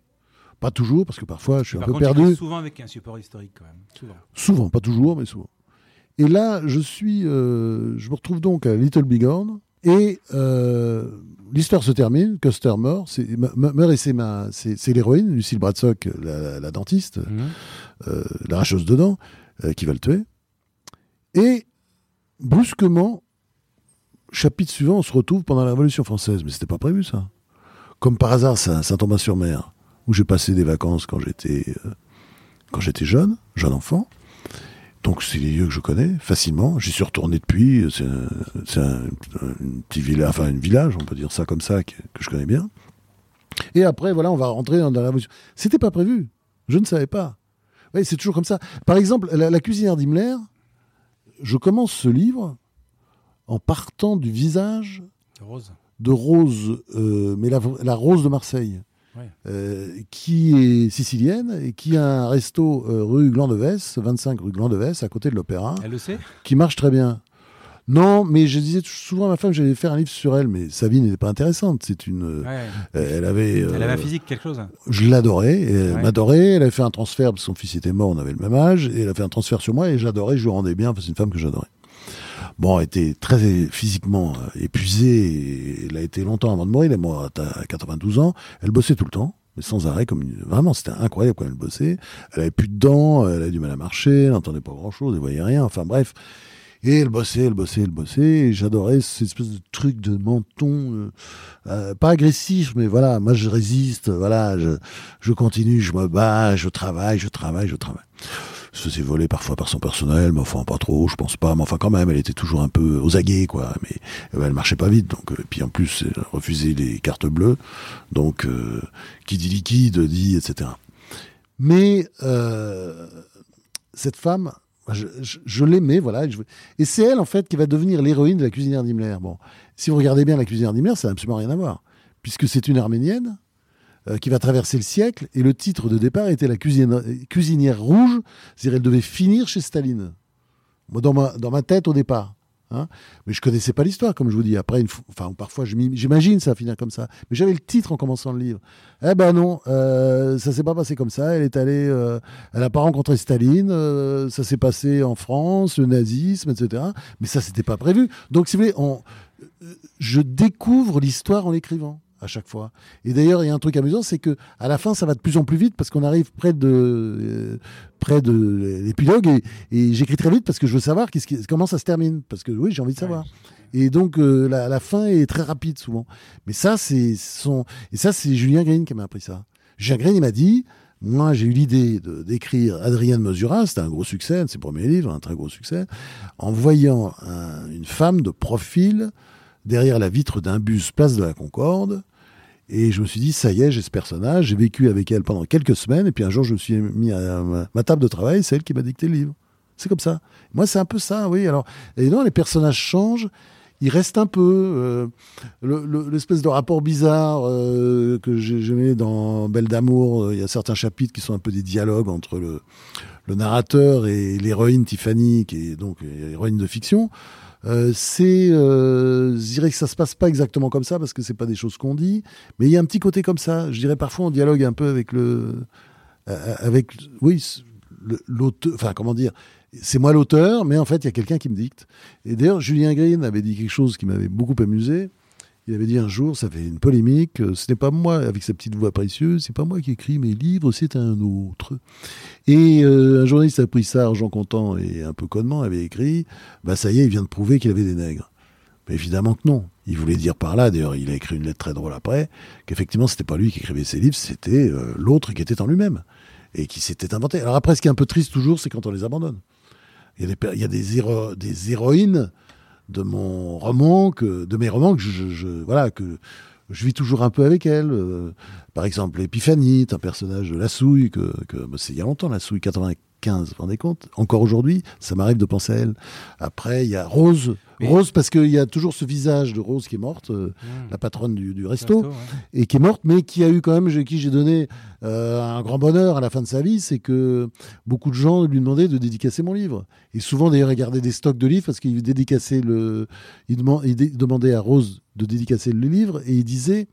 Euh, mais est-ce que, puisqu'il vient souvent, euh, l'auteur, bah oui, disait-elle, il vient tout le temps, parce que c'était un peu ma cantine hein, quand Mhm. j'étais, quand elle était là et vivante, j'y allais tout le temps, et, et, et, euh, et c'était comme à la maison, hein, c'était Napsiré et compagnie, c'était pas un resto, euh, c'était pas le, oui, c'était le petit resto, bon, le petit bon. resto, mais c'était comme un, oui, et puis faisait tout elle-même, comme ça, avec son, avec son Ibrahim, qui était un cuisinier formidable, enfin voilà, c'était, euh, mais j'aimais cette maison, Mais quoi, c'était, parles, tu parles- et elle, Mmh.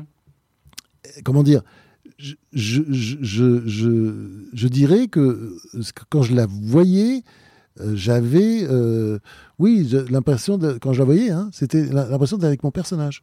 Hein, donc Rose, pour moi, était toujours un peu vivante. Et puis Fanny aussi. Euh. Lucille Bradsock, j'adore.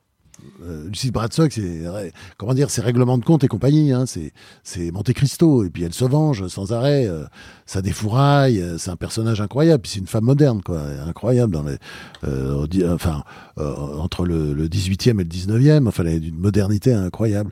Et c'est pas moi. J'en parle pas comme si c'était Mhm. moi. Là, vous voyez, je, je suis, c'est autre chose. Et Mais tu, tu cites Julien Green justement, tu dis qu'à un moment il dit J'écris mes livres pour savoir ce qu'il y a dedans. oui, voilà, c'est ça. Mais c'est une phrase merveilleuse. Ça. Ah ouais, ouais. Ah Parce que et moi c'est comme ça. Et ça c'est lui Mais qui m'a appris ça. Comme je dis, c'est mon maître parce qu'il m'a vraiment appris ça. presque, c'est presque une famille des souvenirs en fait. C'est presque des gens que tu as connus, euh, que tu n'as pas vu depuis longtemps, que tu verras peut-être plus jamais quand tu fermes ton ordinateur. Ouais, alors il y en a quelqu'un, quelques-uns qui ont disparu, je ne sais pas pourquoi.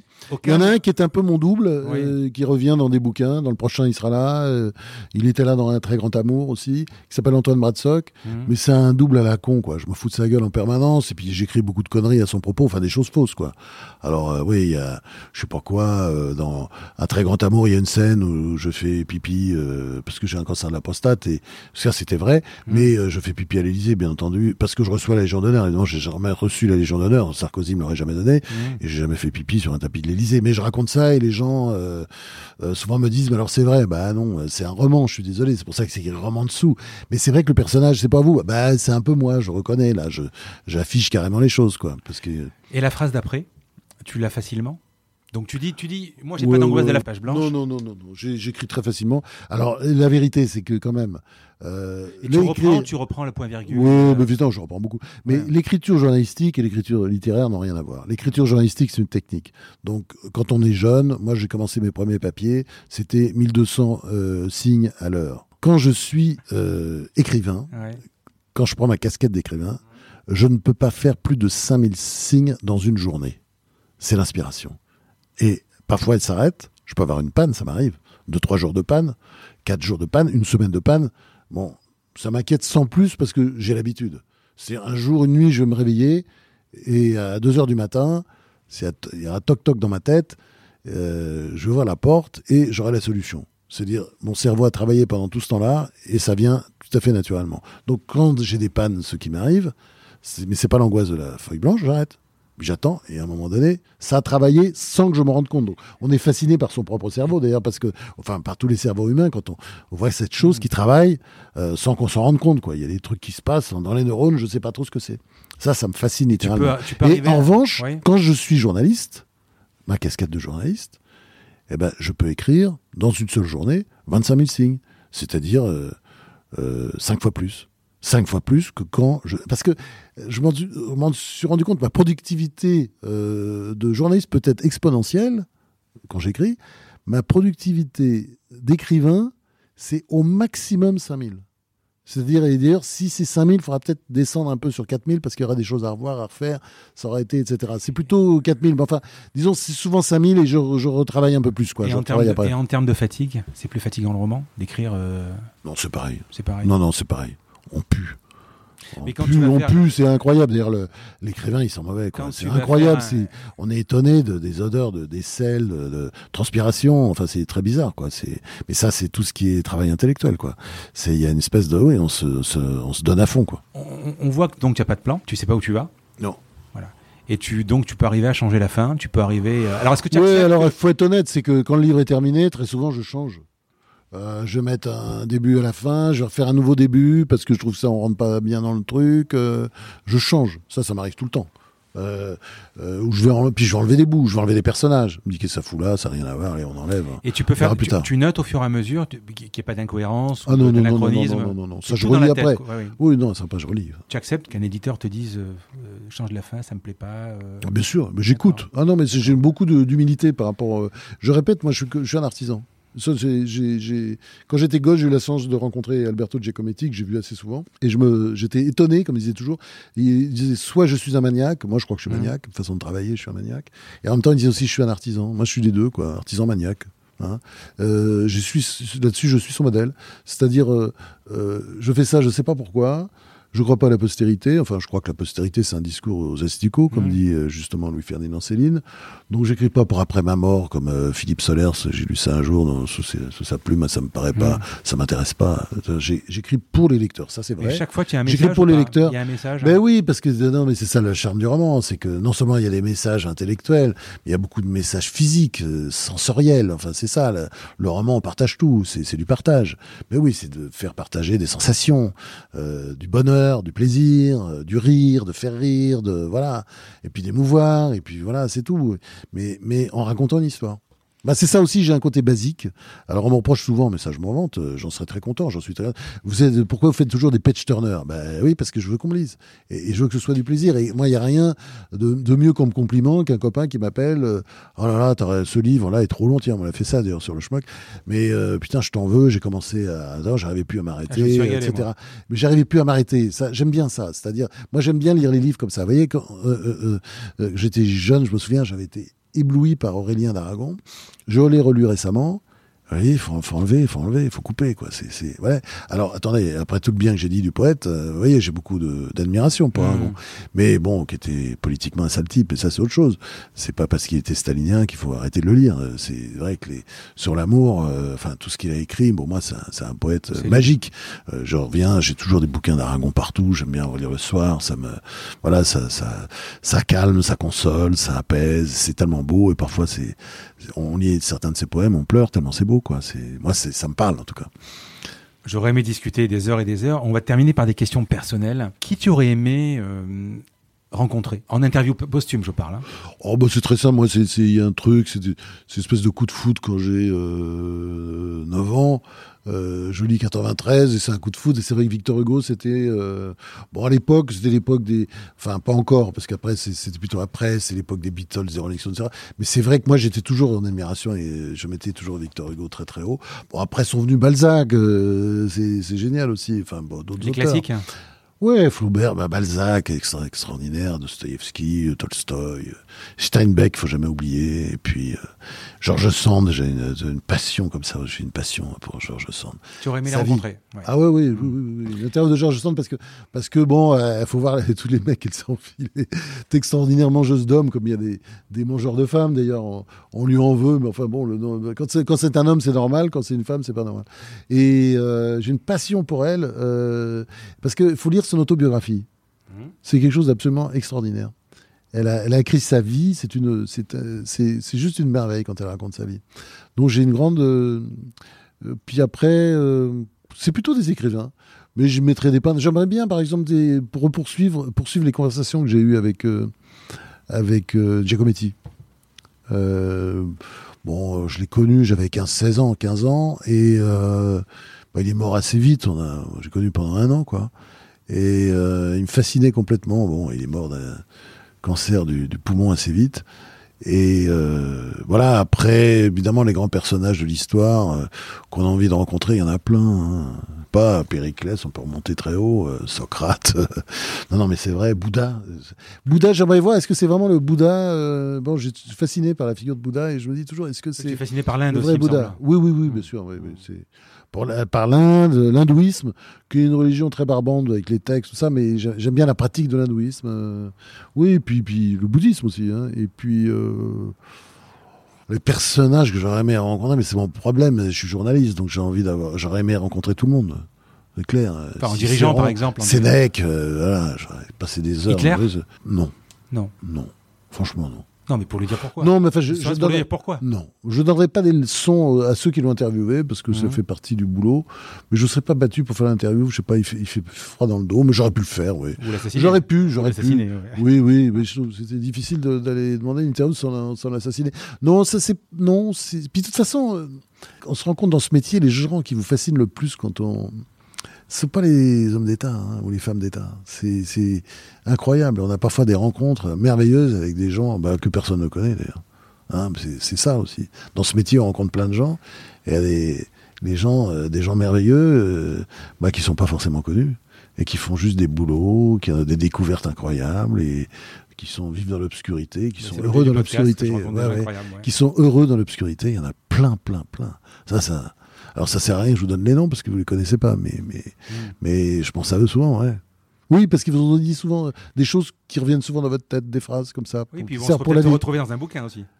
Oui, oui, euh, c'est vrai, des, des, ouais, enfin, à travers d'autres personnages, bien sûr. Tu, tu écris, tu peux écrire plusieurs livres en même temps?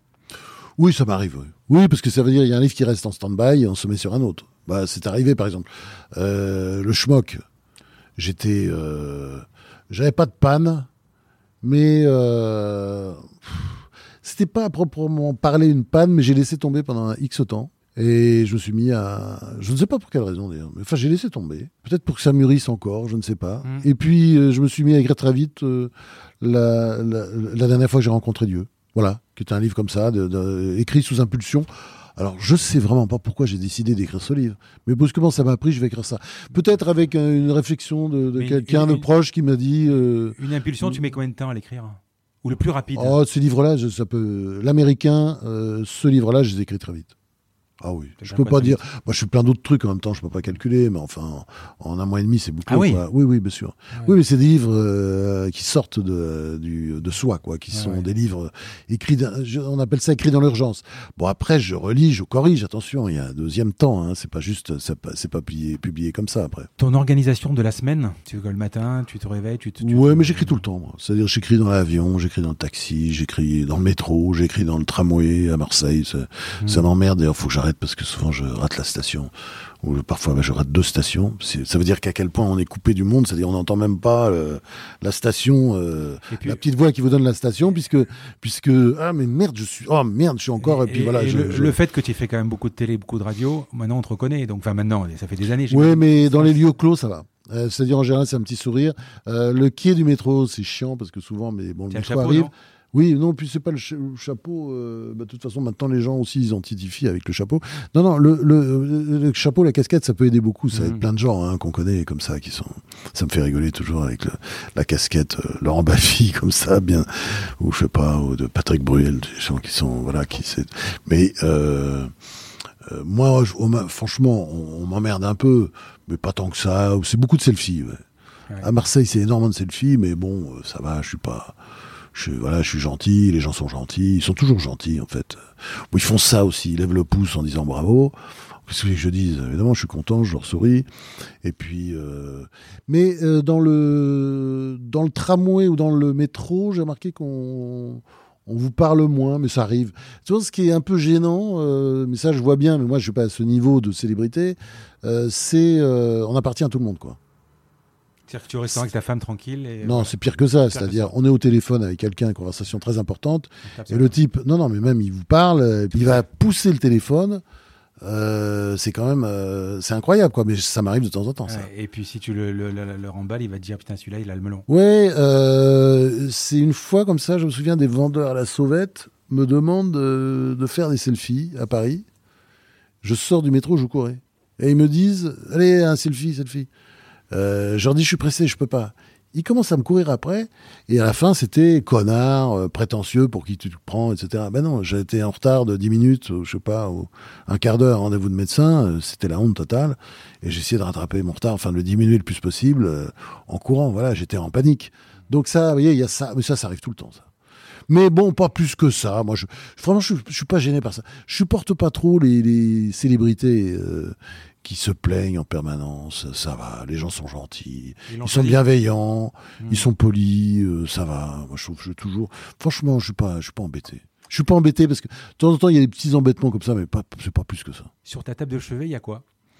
Plein plein de livres. Il y a surtout Le Gai Savoir de Nietzsche, c'est un livre qui fait du bien, qui est très drôle, avec beaucoup d'humour. Moi j'aime beaucoup Nietzsche parce qu'il me fait rire. Alors j'ai pas tout à fait la même lecture que Zarathustra que, que mon ami Michel Onfray, qui me dit que c'est un livre drôle, parodique. Et c'est vrai qu'on peut le lire comme ça, et en même temps, ça me fait moins rigoler que beaucoup des saillies de Nietzsche dans tous ses livres, hein, parce que c'est quand même. Euh, il dit toujours, vous savez, sur dix philosophes, vous en prenez. Euh, prenez dix philosophes, vous les alignez. Le bon, c'est le drôle. Et ben là, vous mettez euh, dix philosophes, parmi lesquels Nietzsche, c'est vrai, c'est Nietzsche qui va vous faire le plus rigoler. Et une façon de prendre tout à la blague, de se moquer de tout que j'adore.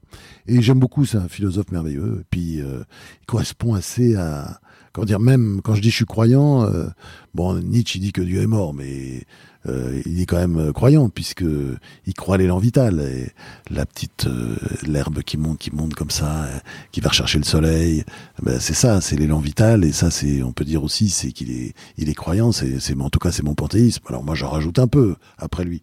Donc j'aime beaucoup lui. J'aime beaucoup Pascal aussi Blaise Pascal les pensées de Pascal c'est formidable. J'aime beaucoup les penseurs comme Sénèque Marc Aurèle. C'est important d'avoir des choses comme ça autour de soi. c'est des mentors presque ça serait pas. Ouais mais je vis beaucoup avec eux Montaigne tout ça. Je je je, je je peux pas dire que je passe pas une couche pas une nuit avant d'en lire quelques lignes euh, pas très long forcément mais j'aime bien j'aime bien et tout ça ça fait un paquet parce que il y en a plein d'autres je pourrais trouver mais toujours un peu du même type hein euh, tu lis quand même un peu de l'actualité ou de la politique ou euh... Ouais, de temps en temps, il peut y avoir des livres politiques, mais euh, bien sûr, il y en a toujours. Tiens, il y a Takia, par exemple, de Mohamed Sifawi, qui est là depuis un certain temps. Mmh. Euh, mais c'est plutôt des livres de penseurs, oui, je dirais plutôt ça. Euh, oui, j'étais dans Léon Blois aussi. J'en picorais un peu euh, récemment parce que j'aime bien cette espèce de colère de Léon Blois qui est en colère permanente et qui rend bien les choses. Bernanos, à une époque, était beaucoup sur ma table de chevet. Je vais peut-être en remettre d'ailleurs des Bernanos, euh, mais c'est plutôt les écrits politiques qui sont complètement insensés, extrêmement violents et j'aime bien parce qu'il y a une espèce de truc de, de colère. Bon, il a écrit, il a fait un, livre antisémite là qui était horrible, mais après il s'est rattrapé et puis c'est bien, voilà, il s'est remis droit et, c'est vrai que les, les derniers livres, il y a des choses très belles. Qu'est-ce qui t'énerve? La connerie, qu'est-ce qu'il y a comme con hein, C'est dur. ah non, non, mais ça c'est vrai. L'inculture, l'ignorance, euh, la culture, enfin la bêtise, l'ignorance, tout ça, ce sont des valeurs qui montent, hein, j'ai l'impression. Euh, et, le fait qu'il n'y ait pas le respect de, des grandes choses ou des, des, grands personnages, quoi. Parce que moi, je sais pas, il y a toujours. Ouais, l'absence de, l'incivilité, euh, enfin tout ça. Je, suis énervé toute la journée. J'ai toujours été un peu comme ça. Est-ce que des choses se sont perdues un peu? Est-ce que maintenant ça, des choses se perdent? Bah, J'ai pas, euh, envie de dire trop ça parce que j'ai parlé comme un vieux con, mais c'est vrai que euh, ouais, il y a une espèce de, ouais, il y a un manque général de courtoisie. Moi, il y a un truc, par exemple, je sais, par exemple, quand euh, quelqu'un vient servir à table, je vais attendre que tout soit servi pour commencer à manger. Ou d'attendre même que le... Bon, mais c'est un truc très simple, c'est qu'un jour j'ai reçu une baffe de ma mère parce que j'avais commencé à manger le premier. Et bon, ma mère, je l'aimais, elle m'a donné des baffes. Euh, toujours bien mérité, j'ose le dire. Je vais peut-être euh, avoir un procès après avoir dit ça. Et euh, c'était bref, quand même, faut pas exagérer, quoi. Elle m'a pas démoli la gueule. Mon père me battait. Alors lui, comme plâtre, là, c'était, c'était bon parce qu'il battait ma mère et que je, je, je défendais ma mère. Mais c'est, c'est comment dire. Euh, le, le, donc je suis pas en train de faire l'éloge de la punition et tout ça, c'est idiot. Mais et, et, je le fais pas. Mais euh, je fais l'éloge de la courtoisie, euh, du respect, de voilà, de, oui, de la politesse. Mais moi j'ai été éduqué avec euh, on laisse passer les dames, elles, elles portent oui, pas. Oui, bah ça, bon, ça je le fais aussi, mais disons c'est un peu les. Et par exemple moi maintenant qu'il y a un certain âge, et je vois, ça me fascine parce que je rentre dans un bon, j'ai les cheveux quand même bien blancs. Et il y a une époque, euh, j'ai eu un truc au genou atroce, euh, autogreffe, enfin je me fais refaire tout le truc parce qu'après une chute horrible, bon bref, le, genou déboîté, il n'y a plus rien qui relie les deux, donc euh, ils refabriquent tout ça maintenant de manière extraordinaire en prenant un tendon dans le dans la dans la jambe en bas, et ils remettent en haut, et avec un peu de bidoche avec, enfin ils mélangent tout ça, des trucs, bon bah bref. Je boite atrocement pendant euh, il y a encore un an, mais boiter, vraiment ce qui s'appelle boiter. Bon, je monte, personne ne va me laisser sa place. Il y a que des gosses, je vois, ils ont tous 15 euh, ans, mais personne va me laisser sa place. Et ça, ça, c'est vrai que c'était impensable. Alors, je suis en train de faire vraiment le vieux con. C'était mieux avant, ce que je ne crois pas. C'était mieux avant. Euh, non, il y avait la deuxième guerre mondiale, où il y avait la première guerre mondiale, euh, où il y avait la guerre de 70. Faut, faut arrêter. C'était mieux avant. Non, non. Mais en même temps, franchement. franchement, il y a beaucoup de choses qui sont perdues. Moi, j'ai quand même une nostalgie de l'école à, l'ancienne. Je pense qu'on a, beaucoup trop, comment dire.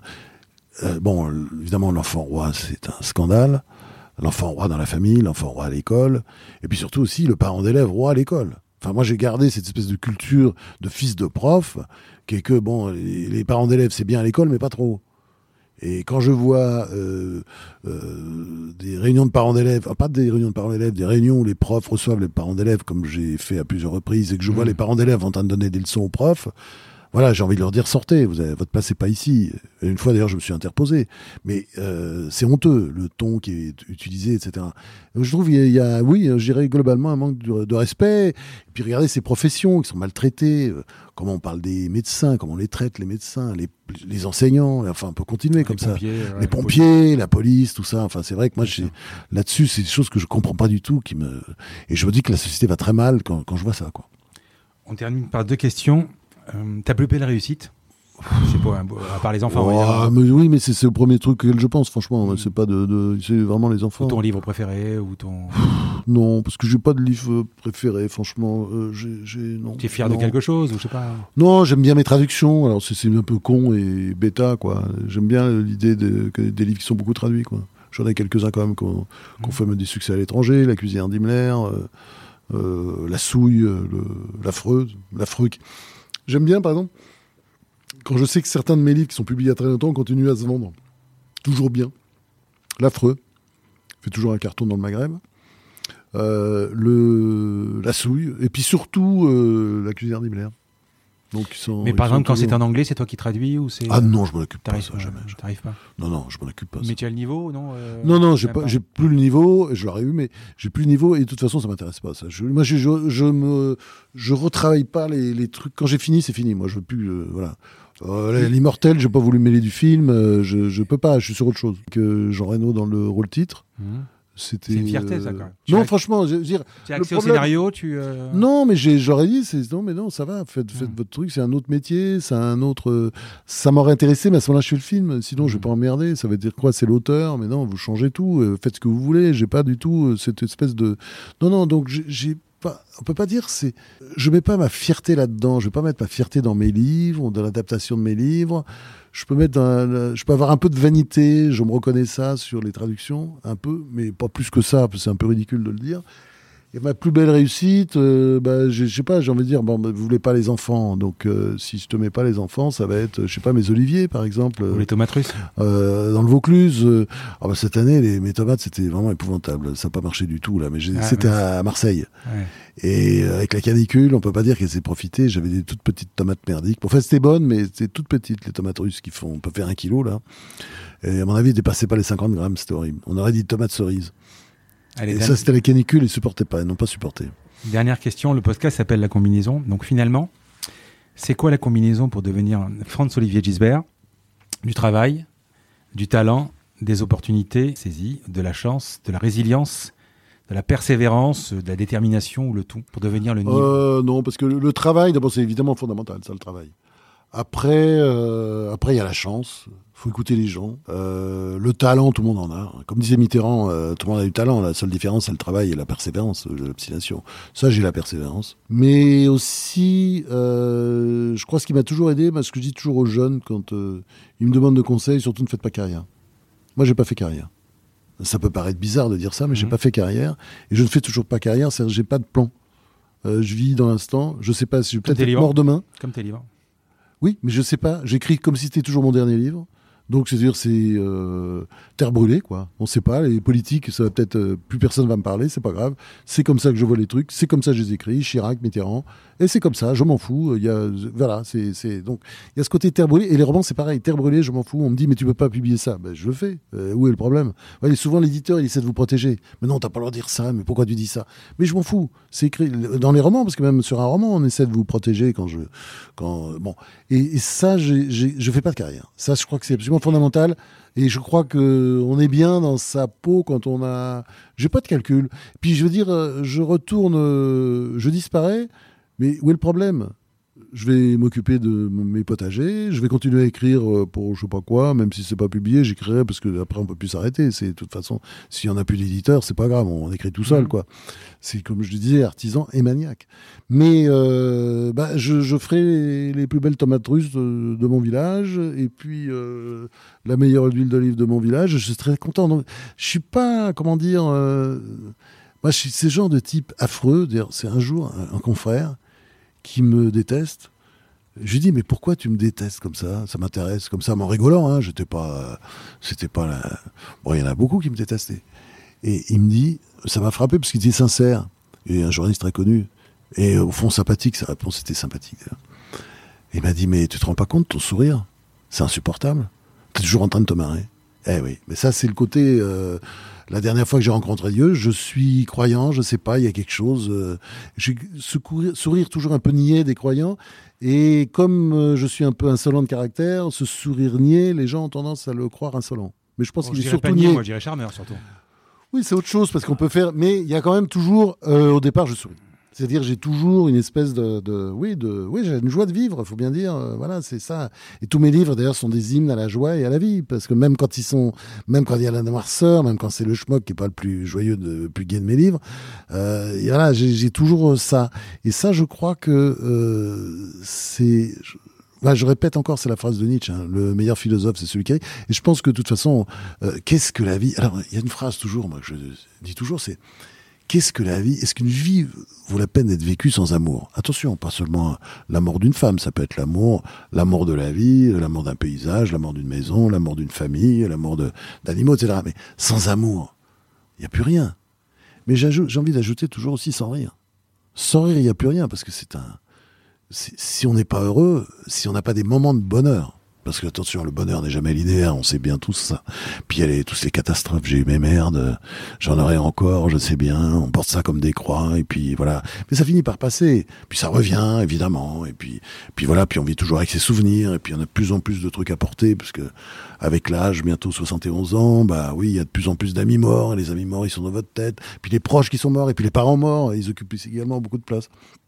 Donc, une fois qu'on a dit tout ça, bah, il y a quand même des moments de bonheur incroyables que j'ai tout le temps et je ris et je souris et je suis content. Ça, je crois que faut pas le faire trop souvent, ça énerve, comme je l'ai dit. Euh, cet ami, euh, enfin ce, ce, grand journaliste, hein, connu en tout cas. Euh, mais ça fait du bien, moi, ça me fait du bien derrière. Merci. Merci à vous. Merci. merci. Un grand merci à tous d'avoir écouté cet épisode jusqu'ici. J'espère que cette conversation vous a plu. Parlez de ce podcast à vos amis ou à vos collègues de bureau, partagez-le le plus possible. Abonnez-vous en cliquant sur le petit bouton s'abonner dans votre application mobile ou sur euh, votre ordinateur. Ainsi, vous serez averti dès qu'un nouvel épisode est en ligne. Je sillonne la France pour vous proposer de nouveaux invités. C'est vraiment beaucoup beaucoup de travail. Ce n'est pas mon métier, vous l'avez peut-être compris. C'est une passion que je pratique en dehors de mon job. Si vous avez apprécié cet épisode, dites-le moi avec des étoiles, 5 de préférence sur Apple Podcast, anciennement iTunes, et d'y ajouter un gentil commentaire, ça me fera plaisir. Ça me permettra également de remonter dans les classements. Et puis si vous n'êtes pas Apple, c'est pas grave, parlez-en autour de vous, partagez sur les réseaux sociaux, c'est prévu sur votre application de podcast préférée. Enfin, vous pouvez vous abonner sur lacombinaison.fr pour être averti dès qu'un nouvel épisode est en ligne. Je suis Frédéric Azoulay N'hésitez pas à me faire remonter vos remarques, vos questions, mais aussi des invités que vous aimeriez entendre. Je vous dis à bientôt.